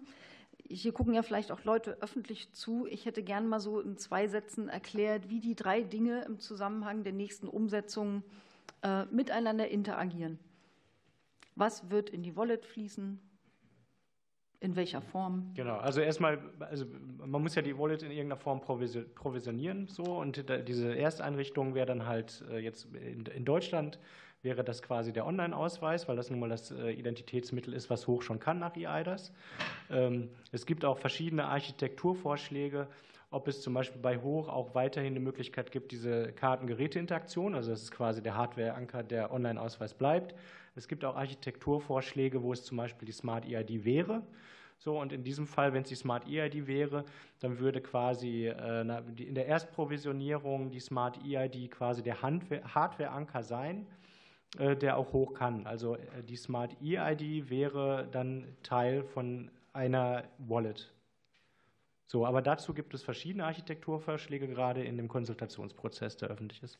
Also welches davon bei uns der Anfang wird, ist noch offen. Naja, der, der, also der erste, der, der Angang zur Provisionierung wird der Online-Ausweis sein.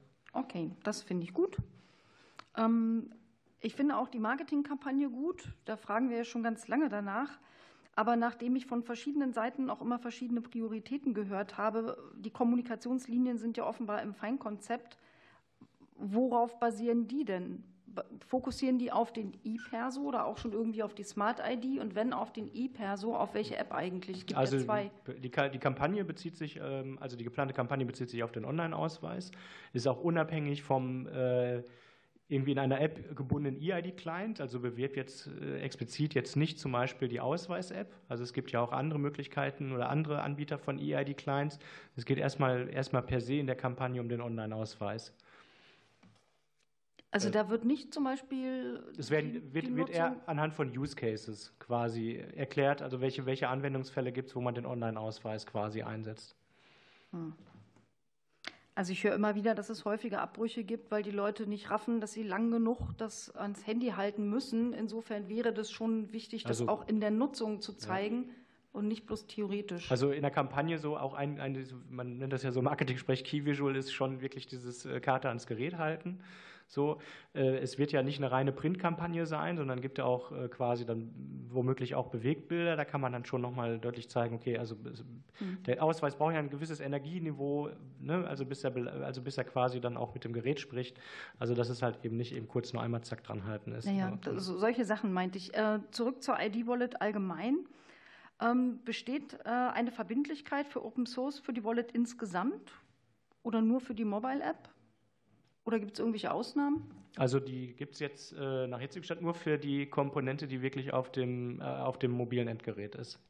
Aber jetzt zum Beispiel nicht für irgendwie so äh, Backend-Infrastruktur. Dann soll eine zentrale Erfassung von Transaktionsdaten in der Wallet geplant sein. Also wenn ja, wie will man denn eine Verknüpfbarkeit solcher Daten ausschließen?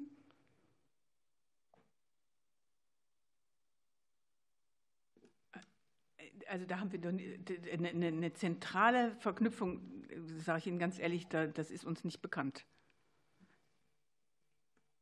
Gut. Nehme ich mal so mit. Ähm, ich habe übrigens auch gerne gehört, dass Ledger-basierte Varianten eigentlich nicht so gerne gesehen werden. Aber im Haushalt standen ja zumindest bis jetzt auch für 24 ähm, noch 40 Millionen Schaufenster-ID-Projekte auf der Basis von Blockchain, was ja eine Ledger-Technologie ist. Werden die dann gestrichen und man macht die dann, nutzt die für Klima oder irgendwas? Die, die Schaufensterprojekte, das macht das BMWK, da ist heute niemand da. Da kann ich leider keine Auskünfte zu geben. Aber Sie reden doch miteinander. Sie sind ja, wir hören immer wieder, wie eng man im Bereich äh, EID mit vier federführenden Ministerien trotzdem erfolgreich zusammenarbeitet. Da müssen Sie doch wissen, ob man die 40 Millionen für Ledger-Technologie jetzt benutzt oder nicht. Fragen Sie doch die Kollegen vom BMWK dazu. Kann ich ja nicht, die sind nicht da. Und deswegen frage ich Sie, ob Sie mit denen nicht kooperieren oder kommunizieren und das auch sagen können. Nochmal, wir können dazu keine Aussage treffen. Wir sind nicht das BMWK. Okay, also ich nehme zur Kenntnis, dass die bis jetzt äh, verkündete Superkommunikation nicht stattfindet. Danke. Vielen Dank. Dann sind wir am Ende dieses Beratungspunktes. Ähm, wir nehmen den Bericht der Bundesregierung und den Bericht auf Ratsdokumenten Nummer 9492 äh, aus 21 zur Kenntnis. Und ich danke den Gästen ganz herzlich. Bis zum nächsten Mal. Und somit kommen wir zu Top 4 beziehungsweise Top 5 und 4 sind beide vertagt worden und wir kommen zu Top 11. Das ist der Antrag der Abgeordneten Anke Domscheit-Berg und anderen der, Link, äh, der Fraktion Die Linke für ein Offline-Zugangsgesetz, Bundestagsdrucksache 208712. Auch da gibt es die Votenanforderungen für heute und wir haben eine Debatte ähm, vereinbart. Und als Gast im Ausschuss ist vom Bundesministerium des Innern und für Heimat Frank Rüdiger Srocke, Leiter des Referats Grundsatz Verwaltungsdigitalisierung. Herzlich willkommen. Und wir haben eine Debattenrunde und eine Redezeit von vier Minuten. Ähm, und die antragstellende Fraktion beginnt, damit die Linke und Anke Domscheit-Berg hat das Wort. Ja, vielen Dank. Ähm, ich möchte unseren Antrag für ein Offline-Zugangsgesetz äh, gerne vorstellen, denn viele Statistiken belegen, dass auch in Deutschland leider immer noch viele Menschen nicht online sind. 3,4 Millionen haben noch nie das Internet benutzt. Faktoren dafür sind zum Beispiel das Alter, äh, die Vorbildung, aber auch Möglichkeiten zum Aufbau digitaler Kompetenzen durch den Beruf, auch Geschlecht und Armut. Zum Beispiel im Regelsatz für Grundsicherung sind für kaufende Reparatur von Kommunikationsgeräten nur 3,34 Euro im Monat vorgesehen. Das langt nicht weit. Und es macht sich dadurch auch jeder Dritte inzwischen Sorgen, beim technischen Fortschritt nicht mehr mithalten zu können. Das Europäische Parlament hat vor gut einem Jahr in einer Entschließung festgestellt, dass es in Europa, also in der EU, 90 Millionen Menschen mit Behinderungen gibt und deren Barrierefreiheit sehr häufig vernachlässigt ist. Und deswegen forderte das Europaparlament in dieser Entschließung nicht digitale Lösungen anzubieten, um auch den Bedürfnissen derjenigen gerecht zu werden, die a. die Kenntnisse nicht haben, das zu nutzen, b. keinen Zugang zu Geräten und Anwendungen haben und die c. Dienste einfach offline nutzen wollen. Manche verzichten ja absichtlich aus Datensparsamkeitsgründen oder weil sie an der Datensicherheit äh, auch bei staatlichen Diensten zweifeln. Und das muss ja auch ihr Recht sein, ähm, darauf dann verzichten zu wollen. Deswegen fordern wir zwei Dinge. Erstens, dass öffentliche Dienstleistungen des Bundes oder Leistungen, die von der öffentlichen Hand in Erfüllung öffentlicher Aufgaben oder im öffentlichen Auftrag erbracht werden, auch in nicht digitaler Form angeboten werden. Und zweitens, dass alle Menschen digitale Anträge bei Behörden, Melde- oder Bürgerämtern oder anderen Stellen in ihrem Wohnort an Geräten der jeweiligen Behörde durch Fachpersonal stellen können, damit man trotzdem eine Ende-zu-Ende-Digitalisierung öffentlicher Dienstleistungen machen kann. Die ist ja sinnvoll. Warum wollen wir das? Also, weil immer mehr Projekte und Angebote der Bundesregierung nur noch digital angeboten werden. Deutschland-Tick ist ein so ein Beispiel. Das soll ab 2024 nicht mal mehr ähm, am Bahnhof gehen. Die 200 Euro Einmalzahlung für Studierende hatten wir, den Kulturpass für 18-Jährige für 200 Euro. Und die Minister Lauterbach und Wissing haben verkündet, dass rein digitale Angebote auch das Ziel seien. Jetzt gibt es diese Digital-Only-Angebote offensichtlich einerseits für Menschen, die altersbedingt besonders digital affin sind, andererseits aber auch genau für die, die wenig Geld haben, die also aus materieller Not dazu gezwungen sind, diese Dienste auch zu nutzen und am Ende dann zur Erfolgsmeldung der Bundesregierung führen, ähm, obwohl gleichzeitig die Digitalisierung der Verwaltung offensichtlich versagt. Wer Digital-Only-Angebote nicht nutzen kann, aus irgendeinem der drei genannten Gründe, wird weiter benachteiligt, und das finden wir inakzeptabel. Es braucht natürlich eine digitalisierte Verwaltung, aber der Staat muss auch Alternativen bereitstellen für alle die, die nicht digital mit dem Staat kommunizieren wollen oder können und eben solche Anträge auch nicht digital stellen wollen oder können. Das zur Einbringung. Ich hätte noch zwei Fragen an das BMI, nämlich eine, wie sollen diejenigen, die offline sind, rein digitale Angebote nutzen? Haben die irgendwie Pech gehabt? Und zweitens, welche Pläne hat die Bundesregierung für weitere Digital-Only-Projekte, insbesondere solche, die irgendwie mit der Auszahlung von Geldern zu tun haben? Bitte schön. Sie können direkt antworten. Also wir halten an der Multikanalstrategie fest. Natürlich ist die Digitalisierung der Verwaltung äh, unser oberstes Ziel. Aber natürlich teilen wir auch die Zielsetzung, den analogen Zugang zu Leistungen der Verwaltung für die nicht digital affine Bevölkerung zuzulassen. In dem Onlinezugangsgesetz, das sich derzeit ja gerade in den parlamentarischen Beratungen befindet, äh, können Sie auch äh, feststellen, dass, dass wir den analogen Zugang in keinster Weise einschränken wollen. Das ist nicht unser Ziel. Ähm, das heißt, die, die Verwaltung wird sicherstellen, dass wir jeweils immer ähm, auch den analogen Zugang sicherstellen. Und das Zweite ist, natürlich werden wir auch sicherstellen bei neuen Angeboten, äh, dass dort auch der analoge, Welt, der, der analoge Weg offen bleibt. Vielen Dank. Für die SPD-Fraktion Robin Mesarosch. Danke für den Antrag. Äh, die grundsätzliche Bestandaufnahme ist ja richtig, dass es einige Leute gibt, die das Internet nicht nutzen. Und mein Anspruch und der Anspruch unserer gesamten Fraktion ist ja für alle Leute Lösungen zu finden. Deswegen ist das ein wichtiges Problem. Ich finde, wir müssen auch zur Kenntnis nehmen, dass die Zahl äh, schrumpfen wird. Es geht ja nicht nur, aber vor allem um ältere Leute. Und ich finde, das hat auch ein Stück weit was mit Gewohnheit zu tun. Wir waren ja gemeinsam in Estland. Da haben wir zum Beispiel gesehen, dass äh, digital zu wählen etwas ist, das vor allem ältere Menschen in Anspruch nehmen, weil die eben nicht so mobil sind. Deswegen sollte bei der Geschichte auf jeden Fall Teil unserer Problemlösung sein, Leute dazu befähigen, digitale Angebote in Anspruch zu nehmen. Ich will auch gerne auf die Details eingehen, ähm, was den Regelsatz vom Bürgergeld äh, angeht. Äh, vielleicht sind wir, da, gar nicht so weit auseinander, aber zur Wahrheit gehört auch, dass es ja nicht nur die 3,34 Euro für Kauf und Reparatur gibt, sondern 44,88 Euro für Post und Telekommunikation. Ähm, das gehört dann zur Wahrheit doch dazu. Was Barrierefreiheit angeht, äh, ist das etwas, was wir beim OZG jetzt ins Auge nehmen und äh, bei der Standardisierung, beim Monitoring und im E-Government-Gesetz äh, stark machen wollen. Ähm, ansonsten ist es aus unserer Sicht notwendig, dass wenn wir über digitale Projekte sprechen, und Sie haben das ja anklingen lassen, brauchen wir eine kritische Masse von Nutzerinnen und Nutzern. Und deswegen der Ansatz zu sagen, das sollen erstmal alle digital nutzen, halte ich für notwendig, um in dem Land äh, dorthin zu kommen, wo wir hinkommen müssen. Was die konkreten Beispiele angeht, ich, ich halte die Beispiele für nicht so günstig. Das Deutschland-Ticket äh, liegt grundsätzlich in, in, in vielen Verkehrsverbünden als Chipkarte vor.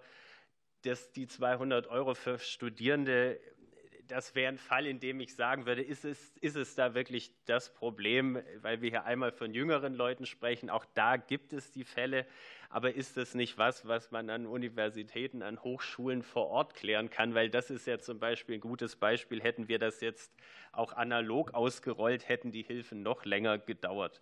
Beim Kulturpass äh, gilt Ähnliches. Wenn es jetzt um Karl Lauterbach geht, dann bezieht sich das jetzt wohl in erster Linie auf die elektronische Patientenakte. Und da frage ich mich schon, wo ist auch hier das Problem? Es geht ja um Aufzeichnung des Arztes über Patienten, nicht äh, das, was Patientinnen und Patienten selber haben oder materiell bei sich haben. Deswegen bin ich hier nicht der Meinung, dass da ein Nachteil entstünde für Leute, die einen eingeschränkteren Zugang haben, beziehungsweise dass sich die Nachteile leichter anders beseitigen lassen. Und äh, man ist ja se seiner Zeit gern voraus und das ist immer ein guter Anspruch. Aber unser Anliegen ist ja gerade die Verwaltung zu digitalisieren und wir sind ja weit davon entfernt, hier bei Digital Only irgendwo zu sein.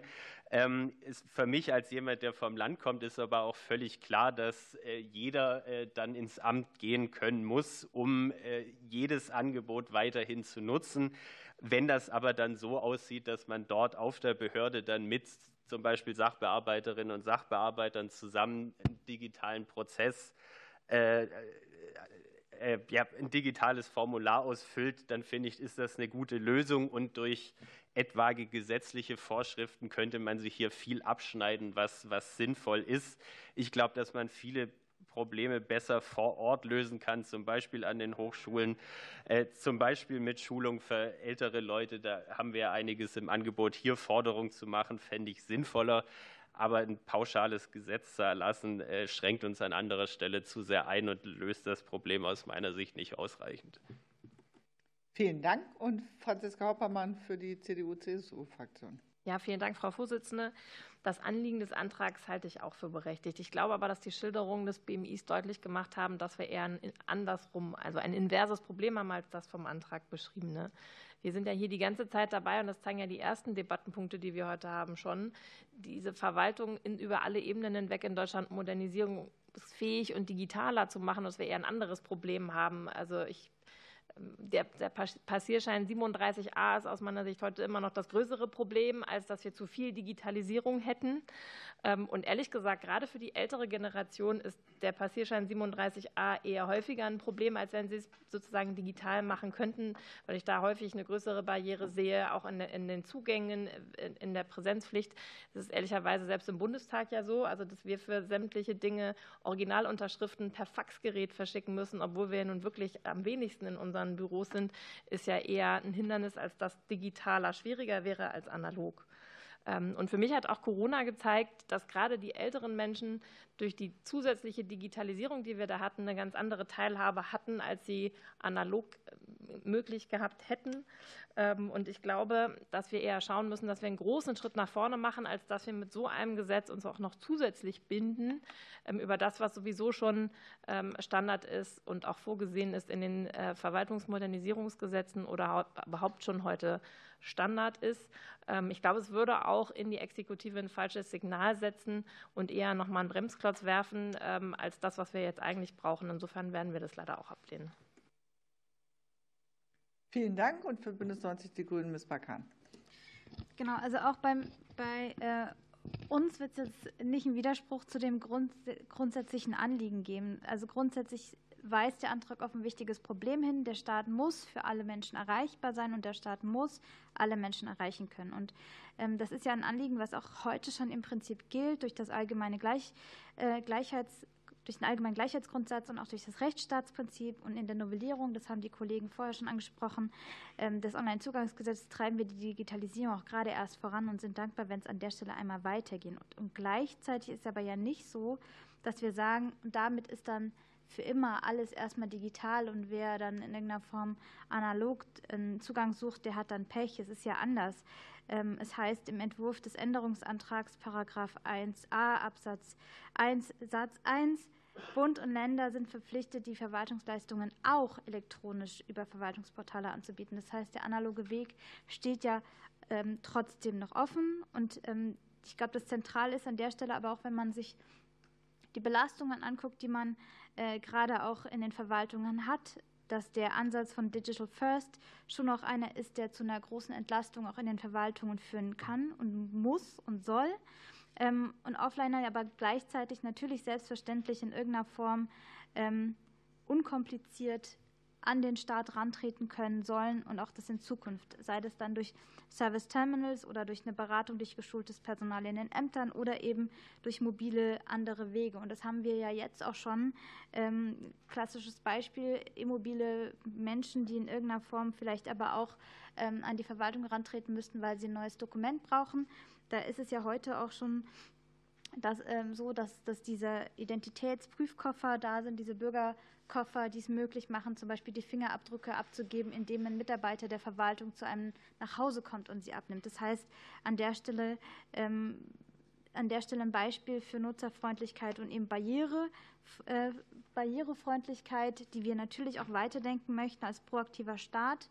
Ähm, ich glaube, das ist auf jeden Fall auch ein Weg ähm, der Zukunft zu sagen, wir müssen wir müssen schauen, dass niemand abgehängt ist und gleichzeitig schauen, wie wir ähm, auch das sozialpolitische Pfund, was wir haben können durch einen proaktiven digitalen Staat, eben nicht, nicht ähm, hinten runterfallen lassen. Stichwort Grund, ähm, Grund, Kindergrundsicherung, auch so ein klassisches Beispiel, wo wir merken, durch die Digitalisierung ähm, helfen wir ja gerade Menschen, ähm, denen das vielleicht vorher nicht so einfach gefallen ist, in irgendeiner Form zur Kenntnis zu nehmen, welche Anrechte sie alle haben.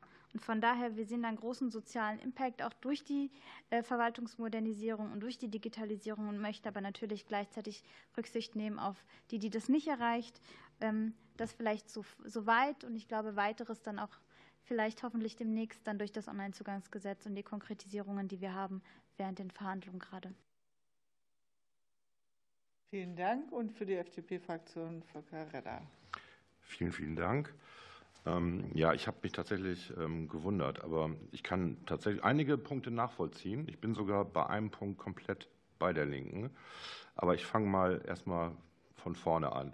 Ähm, das äh, Paragraph 10 Verwaltungsverfahrensgesetz, Nichtförmlichkeit des Verwaltungsverfahrens, Zitat, das Verwaltungsverfahren ist an bestimmte Formen nicht gebunden, soweit keine besonderen Rechtsvorschriften für die Form des Verfahrens bestehen. Es ist einfach, zweckmäßig und zügig durchzuführen. Das haben Sie eben auch schon gesagt. Wir können also analog oder digital, wir können alles machen und momentan bieten wir ja auch analog immer noch alles an und das wird wahrscheinlich auch so bleiben. Von daher ist das dann doch irgendwie so, ein, so, ein, so eine Binse, die ähm, hier verlangt wird. Was mich geärgert hat, ist der, ähm, tatsächlich äh, der Hinweis auf Barrierefreiheit. Ähm, ich kenne kein analoges Verfahren, was barrierefrei ist. Digitale Verfahren sind geregelt nach der BitVO. Das ist ein barrierefreier Standard, vor allem die BitVO 2.0. Ähm, der ist fast nicht machbar technisch, vor allem weil wir ja verschiedene Behindertengruppen haben. Ähm, aber da wird versucht, das möglichst nach dieser BitVO ähm, zu erledigen. Und das ist da barrierefreier als jedes analoge Verfahren. Das ist einfach so. Also digitale Verfahren sind da, was Barrierefreiheit angeht, komplett der Analogie überlegen. Deswegen ist das ein ganz merkwürdiger Hinweis, den ich nicht verstehe. Ähm, gerade als ähm, zum Beispiel Sehbehinderter brauche ich assistive Technologien. Die werden mir über meine digitalen Endgeräte geliefert. Die habe ich in der analogen Welt sehr, sehr schwer. Ähm, okay. Dann war noch so ein schöner Punkt, Usability. Usability ist doch der Trick an dem Ganzen. Also wenn die Linke sagt, wir lassen eine Bevölkerungsgruppe von 3,5 Millionen Leuten aus, weil die nicht Digital Natives sind, das sogar vermeiden aus irgendwelchen Gründen. Vielleicht haben sie Angst vor Strahlung, was weiß ich. Ja, aber wir könnten ja, und das ist ein guter Vorschlag des Antrags, äh, Punkt 2, wir könnten ja tatsächlich öffentliche Terminals aufstellen. Das finde ich tatsächlich eine interessante Idee. Das haben wir auch am Anfang mal gemacht. Das war in den 80ern oder 90ern. Da gab es in Bremen so ein Pilotprojekt, ähm, wo dann öffentliche Terminals aufgestellt wurden. Die Leute konnten da ihre Sachen bearbeiten. Es gab so eine Technologie, die hieß DigiPen. Da konnte man Formulare ähm, analog ausfüllen, die wurden aber digital erfasst. Also das wird den Übergang von der analogen Welt zur digitalen einfacher machen. Das ist tatsächlich gut angekommen bei den Leuten. Von daher, das finde ich als Ergänzung, vor allem weil man auch sowas 24-7 anbieten könnte, ähm, gar nicht schlecht als Idee. Digitalität ist notwendig, weil wir Fachkräftemangel haben der wird größer werden, auch in der Verwaltung. Und wir müssen tatsächlich das digital machen, sonst hängen wir komplett hinterher. Die Japaner haben den gegenteiligen Weg, sind den gegenteiligen Weg gegangen. Die haben ganz am Anfang, Docomo zum Beispiel, nicht, in den 2000ern angefangen, alles zu digitalisieren, verwaltungsmäßig, und haben dann aus Respekt vor der älteren Bevölkerung genau das Gegenteil gemacht. Nur noch analoge Beantragung. Wir sehen, wo die Japaner gerade mit der Verwaltung stehen.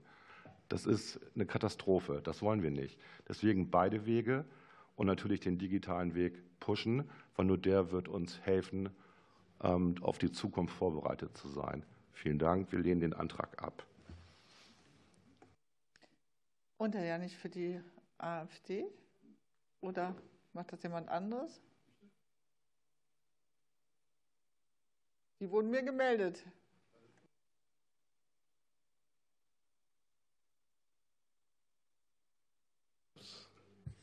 Ja, wir setzen aus.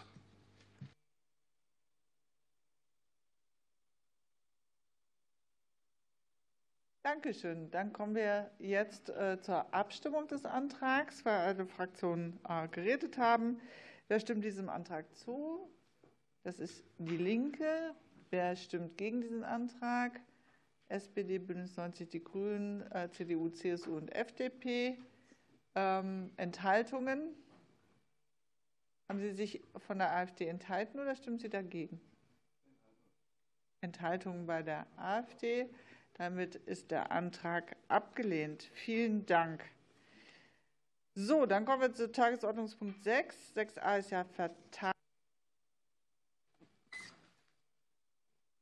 Vielen Dank nochmal für, äh, für äh, den Bericht, äh, Herr Srocke. Und ähm, wir werden sicherlich auch in Zukunft noch miteinander äh, uns austauschen.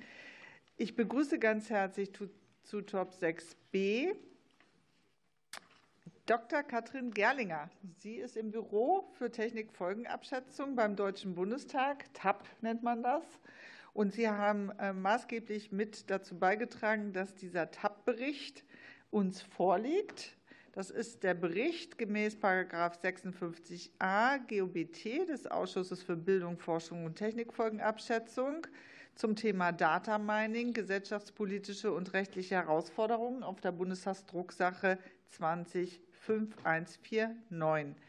Wir haben äh, die Debatte dazu vereinbart äh, und nehmen den Bericht dann zur Kenntnis. Und wir haben vereinbart, dass Sie ein Eingangsstatement von fünf Minuten halten und dann eine Debattenrunde mit Frage und Antwort a drei Minuten pro Fraktion. Und ich weiß nicht, ob Sie es schon mitbekommen haben. Wir machen immer sofort Antwort äh, auf die Fragen, damit es auch einen richtigen Austausch, einen Dialog gibt. Und zehn Sekunden vor Ende der Redezeit ertönt ein Gong, damit wir uns alle etwas disziplinieren. So, dann äh, haben Sie das Wort. Dankeschön. Äh, sehr geehrte Ausschussvorsitzende, sehr geehrte Abgeordnete. Vielleicht müssen Sie das Mikro ein bisschen näher halten. Oh ja, mache ich. Genau, weil es gibt auch welche, die online sind. Ja. Data Mining ist ein unscharfer Oberbegriff für unterschiedliche Strukturen erkennende statistische Verfahren und komplexe datenanalytische Prozesse. Dadurch können zum einen Informationen zu Auffälligkeiten oder Korrelationen in Datenbeständen gewonnen werden und zum anderen Algorithmen und Modelle trainiert werden. Diese Resultate können in neuen Situationen genutzt werden, um Auffälligkeiten und ähnliche Strukturen wiederzufinden und um Entscheidungen zumindest zu unterstützen. Im Bericht wird die Thematik schrittweise erschlossen. Erst allgemein analytisch und rechtlich. Dann wird sie in medizinischen und gesundheitssystemischen Anwendungskontexten vertieft behandelt. Allgemein hochrelevante Handlungsfelder sind zum ersten die Aufbereitung und dauerhafte Bereitstellung von Daten. Der Bericht gibt einen Überblick über Datenbestände und Infrastrukturen, über technische und organisatorische Maßnahmen zur sicheren Datenverwendung unter Achtung der Grundrechte von Betroffenen sowie zu Einwilligungsmodellen und Treuhandverfahren. Das zweite Handlungsfeld betrifft die Möglichkeiten und Grenzen der Datennutzung und die Reichweite des Forschungsprivilegs. In unserer Untersuchung haben wir festgestellt, dass in diversen Registern und Datenzentren zunehmend große Datenbestände aufgebaut werden. Bisher ist deren tatsächliche Weiterverwendung jedoch wenig transparent und von außen kaum zu beurteilen. Das dritte Handlungsfeld betrifft den Umgang mit den Resultaten aus Data Mining-Prozessen, sowohl mit den gewonnenen Informationen als auch mit den datentrainierten Modellen und Algorithmen. Diesbezüglich gibt es in der evidenzbasierten Medizin bereits langjährige Erfahrungen und äh, risikoadjustierte Qualitätsmanagementsysteme. Solche Erfahrungen und Vorgehensweisen dürften auch in anderen Bereichen zunehmend bedeutsam werden. Diverse Gesetzesinitiativen auf Bundes- und EU-Ebene belegen die gesellschaftliche Relevanz dieser Handlungsfelder sowohl allgemein als auch in medizinischen und gesundheitssystemischen Anwendungsbereichen. Chancen und Risiken von solch komplexen datenanalytischen Prozessen können am ehesten in spezifischen Anwendungskontexten herausgearbeitet und bewertet werden. Im Data Mining Bericht sind exemplarisch einige Beispiele aus dem medizinischen und gesundheitssystemischen Bereich enthalten. Die Spanne reicht von medizinischen Scorings über Assistenzsysteme zur Diagnose und Therapieplanung bis hin zur Suche nach Arzneimittelnebenwirkungen. Ein weiterer Anwendungsbereich wird derzeit in der, vom TAP in der Studie zur Rolle von KI in der Bildung untersucht. Derartige TA-Analysen dürften in Zukunft von erheblicher gesellschaftlicher Relevanz sein und sowohl den Bundestag als auch die parlamentarische TA in vielfältigen Facetten beschäftigen. Ich hoffe, dass die Zuarbeiten des TAP Ihnen hilfreiches Hintergrundwissen liefern für Ihre Befassung mit derartigen technologischen Entwicklungen. Ich bin gespannt auf äh, Ihre Anmerkungen und Fragen. Ganz herzlichen Dank für den Bericht. Und dann kommen wir in die Debattenrunde und für die SPD-Fraktion Anna Kasautsky. Ja, vielen herzlichen Dank, Frau Vorsitzende. Auch von meiner Seite her aus äh, vielen Dank für den Bericht. Ähm, Sie haben es eingangs schon gesagt und auch im Bericht geschrieben, dass intransparente Vorgehensweisen und ungleiche Verwertungsmöglichkeiten äh, zu den größten Bedenken im Bezug auf Data Mining äh, bestehen. Ähm, sehen Sie diese Bedenken durch den AI Act angegangen? Und so ganz grundsätzlich, welche Aspekte des Berichts lassen sich Ihrer Meinung nach auf die aktuellen Diskussionen rund um den AI Act und künstliche Intelligenz übertragen? Also äh, im Bericht äh, zeichnete sich der AI Act ja nur ganz vage ab. Äh, und äh, letztendlich ist ja richtig Fahrt äh, in Bezug auf diese Regulierung ja erst äh, aufgekommen, als der Bericht schon längst abgeschlossen war. Insofern fällt mir das jetzt hm, nicht so ganz leicht, da so aus der Lameng den Bezug herzustellen. Aber ähm, ich hatte ja schon angesprochen, dass insbesondere die, ähm, diese risikoajustierten äh, Vorgehensweisen, ähm, dass dafür in der Medizin und vor allen Dingen in der Medizin ja bereits langjährige Erfahrungen vorliegen äh, und dass man wahrscheinlich von diesen Erfahrungen auch in anderen Bereichen äh, profitieren könnte. Und ähm, äh, dieses risikogestaffelte Vorgehen dazu gibt es, glaube ich, ähm, kaum wirklich eine, Alternative. Äh, die Schwierigkeit wird sein, ähm, äh, machbare Verfahren zu finden, die für alle Anwendungsbereiche treffen. Aber ähm, vielleicht ist es auch so, dass es dann allgemeine Regelungen gibt, die dann in bestimmten Bereichen spezifiziert werden.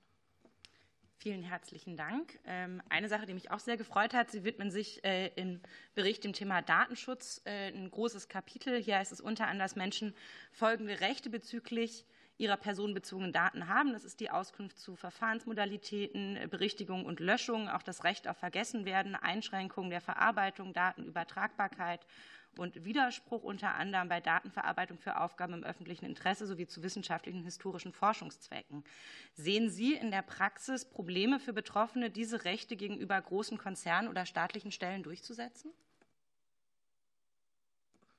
Also, äh, dass das der, im Detail oftmals schwierig ist, ich glaube, das ist ein offenes Geheimnis. Ähm, äh, wenn, ich glaube, man, man müsste wirklich anwendungsbezogen spezifischer äh, überlegen, an welcher Stelle ist das jetzt so. Ich meine, wir haben dieses ähm, Forschungsprivileg äh, ja auch ausführlich ähm, angesprochen, äh, was ja so, so ein Aus Ausnahmetatbestand ist. Ähm, natürlich, da äh, kommt dann, kommen die Individualrechte dann an ihre Grenzen. Vielen Dank, Franziska Hoppermann für die Unionsfraktion. Vielen Dank, Frau Vorsitzende. Frau Dr. Gellinger, vielen Dank, dass Sie hier sind und vielen Dank für den Bericht. Auch ich habe den mit Interesse gelesen. Der ist ja jetzt ungefähr anderthalb Jahre alt und noch ein bisschen länger die Verhandlungen über den AI-Act. Aber ich habe mich auch gefragt beim Lesen, ähnlich wie die Kollegin Kasautsky, ähm, welche Regelungserfordernisse wir jetzt sozusagen noch haben. Wir haben ja jetzt in diesem Jahr eine Fülle auch an europäischen Datenregelungen ähm, bekommen in unterschiedlichen Stadien. Wo würden Sie sagen, haben wir noch Regelungserfordernisse, um speziell das Data Mining noch anders zu regeln mit den Dingen, die Sie aufgezeigt haben im Bericht? Ähm, also ich hatte ja diese drei Haupthandlungsfelder äh, schon angesprochen und äh, es ist klar, jetzt in der äh, Zeit, es gibt diverse Gesetze, die diesbezüglich jetzt kommen, sowohl ganz allgemein, Data Act, AI, AI Act, als auch ähm, im medizinischen Kontext, der Europäische Datenraum, das da Gesundheitsdatennutzungsgesetz, also da ist ja eine Fülle an Gesetzesinitiativen unterwegs oder ähm, im Entstehen. Ähm, damit, glaube ich, äh, ist man jetzt wirklich schon, schon einige Schritte weitergekommen. Ähm, ich bin relativ sicher, dass es ein laufender Prozess ist. Also man äh, wird jetzt erstmal Erfahrung sammeln und dann auch sehen, wie man nachjustieren müsste. Was uns aufgefallen ist, ähm, darauf hatte ich ja auch hingewiesen, dass ähm, gerade im Bereich ähm, öffentlicher Daten wir ähm, eigentlich auf dem Weg sind, wirklich große Datenzentren aufzubauen. Ähm, aber es, würde, es, werden halt im Prinzip immer wieder Daten eingespeist, Daten eingespeist, aber uns ähm, ist die tatsächliche Weiterverwendung wenig transparent erschienen. Also da würde ich ähm, durchaus ähm, auch noch ein nationales ja, eine nationale Aufgabe sehen. Das, glaube ich, kann man nicht auf EU-Ebene regeln, ähm, diese Datennutzung stärker in den, in den Blick zu nehmen. Ähm. Bei wem würden Sie denn in der Bundesregierung die Zuständigkeit dafür sehen? Ja, das kommt auf, äh, auf die einzelnen Datenbestände an. Also ähm, die Geodateninfrastruktur, das ist ja so ein, so ein äh, Vorreiter für viele andere Bereiche da gilt Deutschland auch als, als äh, wirklich sehr äh, weit entwickelt mit diesem Aufbau dieser Strukturen. Ähm, und es, gibt ja auch einmal, glaube ich, pro Legislaturperiode einen Bericht dazu. Aber wenn man sich diese Berichte anguckt, dann ähm, wird sehr umfangreich darüber gesprochen, wie wir diese Bestände aufbauen, wie wir diese Infrastrukturen ausbauen, aber was tatsächlich damit passiert, wie diese Daten genutzt werden, Dazu ähm, äh, wird vergleichsweise wenig gesagt und da könnte man noch unserer Meinung nach ein stärkeres äh, Gewicht drauflegen. Vielen Dank und für Bündnis 90 Die Grünen Tobias Barade. Ja, vielen herzlichen Dank. Äh, es befinden sich ja zahlreiche neue technologische Ansätze im Forschungs- und Entwicklungsstadium, Stadium, welchen den Zielkonflikt zwischen Datenschutz und äh, Datennutzung äh, konstruktiv auflösen könnten oder da nochmal hilfreich sein könnten. Also beispielsweise Edge Computing oder kryptografische Verfahren wie Multiparty Computing. Was müsste denn die Politik Ihrer Meinung nach tun, um solche Privacy Enhancing Technologies noch weiteren Anschub zu verleihen? Ähm, also ich glaube, das ist vor allen Dingen auch eine äh, Forschungsfrage. Viele, Sie sind ja in der Entwicklung, ähm, das heißt, äh, Sie sind noch nicht im Prinzip tatsächlich in einer Anwendung angekommen. Und äh, natürlich ist es an der Stelle wichtig, dass entsprechende ähm, Forschungsprojekte vorangetrieben werden, um diese Verfahren stärker in die Anwendungsreife zu bringen. Wie, wie, beurteilen Sie denn die bereits etablierten Datentreuhandformen hinsichtlich ihres Schutzniveaus und der Effektivität und inwiefern ähm, sollten diese aus Ihrer Perspektive vielleicht auch weiterentwickelt werden? Also ich glaube, das ist immer ein laufender Prozess. Ähm, äh, wir werden nie irgendwie sagen, so jetzt haben wir äh, die besten Datenschutz- oder Datennutzungsmaßnahmen und so werden sie für immer bleiben. Ähm, äh, ähnlich ist das mit den Treuhandverfahren. Äh, auch da gibt es in unterschiedlichen Bereichen äh, unterschiedliche Detailregelungen, aber eigentlich zeigt sich ähm, eine ne Grundstruktur ähm, der kontrollierten, des kontrollierten Datenzugangs in unterschiedlichen Abstufungen, dass vertrauenswürdige Stellen für andere die Analysen machen, dass nur bestimmte äh, Personen Zugang kriegen in bestimmten Forschungsfragen. Ich glaube, wichtig ist es, dass, dass diese Verfahren, die es jetzt schon gibt, ähm, effizienter werden und schneller werden. Jetzt soll ja zu der Frage Datennutzung mit dem Dateninstitut ein, ein neuer schlagkräftiger Akteur entstehen. Ähm, welche Hoffnungen oder welche Wünsche haben Sie an das, äh, diesen, diesen Entstehungsprozess bzw. an das kommende Dateninstitut vielleicht? Also wenn ich äh, kurz vor Weihnachten mir was wünschen dürfte, dann würde ich mir wünschen, dass es dieses Institut so ausgestattet wird, äh, dass es tatsächlich die Aufgaben, die es bewältigen soll, auch bewältigen kann. Ähm, denn wir haben an vielen Stellen äh, im Prinzip Treuhandstrukturen und merken eigentlich, dass die Ressourcen äh, relativ knapp bemessen werden, was ein Grund dafür ist, warum bestimmte Verfahren dann auch lange oder länger dauern. Vielen Dank. Und für die FDP-Fraktion Dr. Volker Ja, der Dr. Volker der ja auch noch nicht nur Informatiker, sondern auch Biologe ist. Und deswegen fand ich jetzt diese ganzen, ja, deswegen, ich, äh, aus der Forschung auch noch kommt. Und deswegen frage ich tatsächlich, was, ähm, also Sie haben das alles sehr gut beschrieben in Ihrem Bericht und ich fand es hochspannend, vielen Dank. Ähm, und Sie weisen aber auch darauf hin, dass es öfter zu, ja, ähm, Fehl, Fehlentscheidungen kommt, ne, was also der, der alte Korrelationskausalitätsfehler angeht. Mhm. Ähm, Sie kennen alle, ich nehme an, dass alle das kennen, je größer die Schuhgröße, desto reicher ist man. Oder der Storch bringt die Kinder, ne? das ist ja ein berühmtes Beispiel. Ähm, wie wollen Sie denn in Zukunft solche Fehler vermeiden? Ähm, also ich glaube, nicht mal ich kann solche Fehler vermeiden. bei dieser Darstellung der äh, medizinischen Assistenzsysteme ähm, haben wir ja so ein bisschen zurückgeblickt und äh, so, ein, so, einen kleinen Abriss äh, dargestellt. Und man, äh, uns ist aufgefallen, dass man zu Anfang viel höhere Erwartungen hatte und das als Expertensysteme bezeichnet hat, unter der Maßgabe, die Ergebnisse werden immer richtig sein. Also da ist ja ein starker Bewusstseinswandel äh, aufgetreten. Heute spricht man von Assistenzsystemen. Äh, die Verantwortung, gerade im medizinischen äh, Bereich, verbleibt ja in den jetzigen Strukturen immer beim Arzt. Ähm, und damit ähm, ist das zwar, sind diese, diese Algorithmen oder Modelle, die trainiert werden, durchaus eine, eine Hilfestellung, aber wie gesagt, die letztendliche Entscheidungshoheit verbleibt ja bei den Menschen bisher immer noch. Die sich beraten lassen von Pharmareferenten, die auch nicht viel mehr wissen als das, was Sie und andere rausbekommen haben. Das ist das Problem. Ich sage mal ein konkretes Beispiel. Ich weiß, das gehört ja eigentlich nicht her, aber Magengeschwüre ist eine sehr häufige Krankheit. Ähm, wenn Sie ein Magengeschwür haben, finden, finden Sie immer Helicobacter. Das ist ein Bakterium, was sich in der Magenschleimhaut ansiedelt und dann die Säure erhöht und dann im Endeffekt auch ein Karzinom verursachen kann.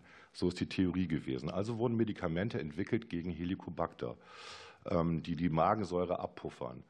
Dummerweise enthalten diese ganzen Medikamente Aluminiumanteile, die wiederum dafür gesorgt haben, dass die Patienten Alzheimer-anfälliger wurden. Das ist ein Zusammenhang, den hat vorher keiner gesehen. Die, ähm, und dann kam auch noch raus, dass Helicobacter eine Schutzfunktion hat, wenn nämlich, dass sie einen Speiseröhrenkrebs bekommen. Also das sind Sachen, die niemand über Korrelation und Kausalität herstellen konnte, sondern nur über Empirie. Also man muss deswegen sehr vorsichtig sein. Mehr wollte ich nicht sagen. Da sind viele Leute tatsächlich vergiftet worden über Jahre. Okay. Vielen Dank für diesen medizinischen Exkurs. Haben wir wieder was gelernt. Ähm, dann kommen wir zur AfD und Barbara Bengstein. Vielen Dank, Frau Vorsitzende. Vielen Dank auch an Frau Dr. Gerlinger für den Bericht. Ich habe den auch interessiert zur Kenntnis genommen. Ähm, Gab es äh, Punkte in Bezug auf die Thematik, die Sie jetzt im Bericht so nicht unterbringen konnten, wo Sie aber sagen, das ist trotzdem wichtig oder wo, welche Punkte würden Sie vielleicht noch untersuchen, wenn es ein Update geben würde? Wenn es ein Update geben würde, würden wir natürlich immer wieder äh, nachjustieren, äh, inwiefern hat sich äh, Regulierung weiterentwickelt, inwiefern haben sich Verfahren weiterentwickelt, inwiefern sind auch Datenstrukturen, äh, haben, die sich weiterentwickelt. Also da wäre natürlich jederzeit ein Monitoring, um immer wieder aktuell zu bleiben, möglich. Ähm, wie ich einleitend gesagt habe, glaube ich, dass ähm, also wirklich anwendungsbezogene Analysen, äh, das Thema sind, was ähm, auch in der, Zukunft noch relevant ist. Es ist ähm, wir haben es in diesem Bericht exemplarisch für Medizin und äh, gesundheitssystemische äh, Fragestellungen gemacht, aber ähm, das betrifft unser gesamtes Leben und alle gesellschaftlichen Bereiche. Also